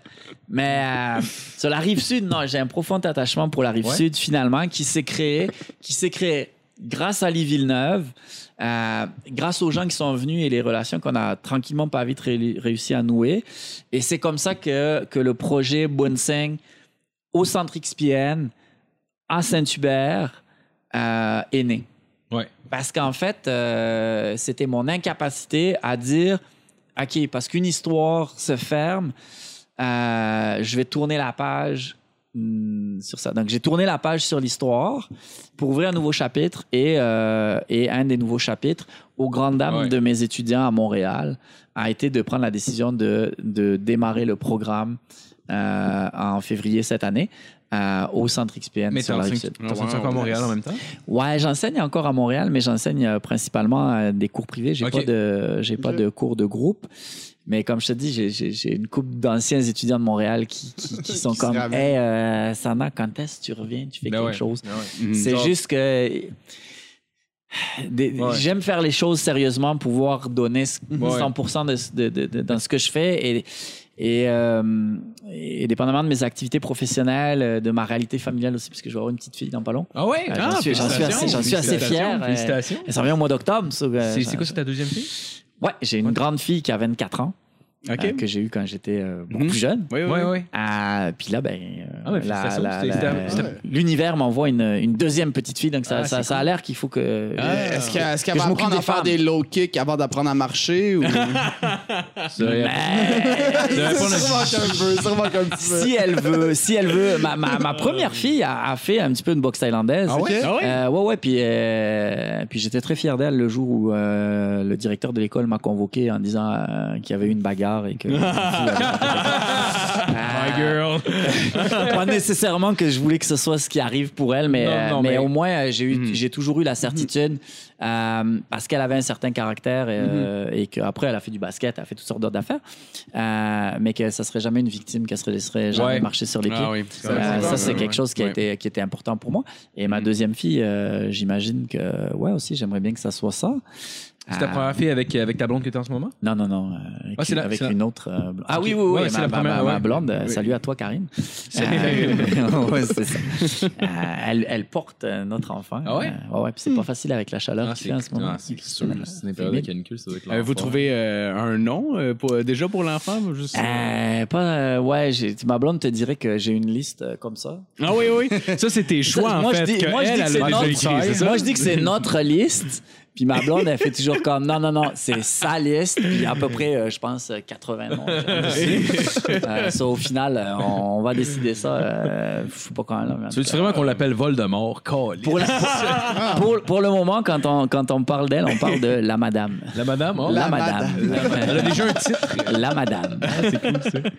C'est ça. So, euh, non, euh, merci pour la rive Ben- J'aime ça, la rive Ouais, Oui, ouais. Ben, oui, cool. c'est bien. Comme ça, Aristide, euh, ça m'a sorti de Montréal, puis ça m'a permis de, de m'ouvrir à d'autres réalités, puis euh, je trouve ça le fun. Ah, c'est cool, ça. Ouais.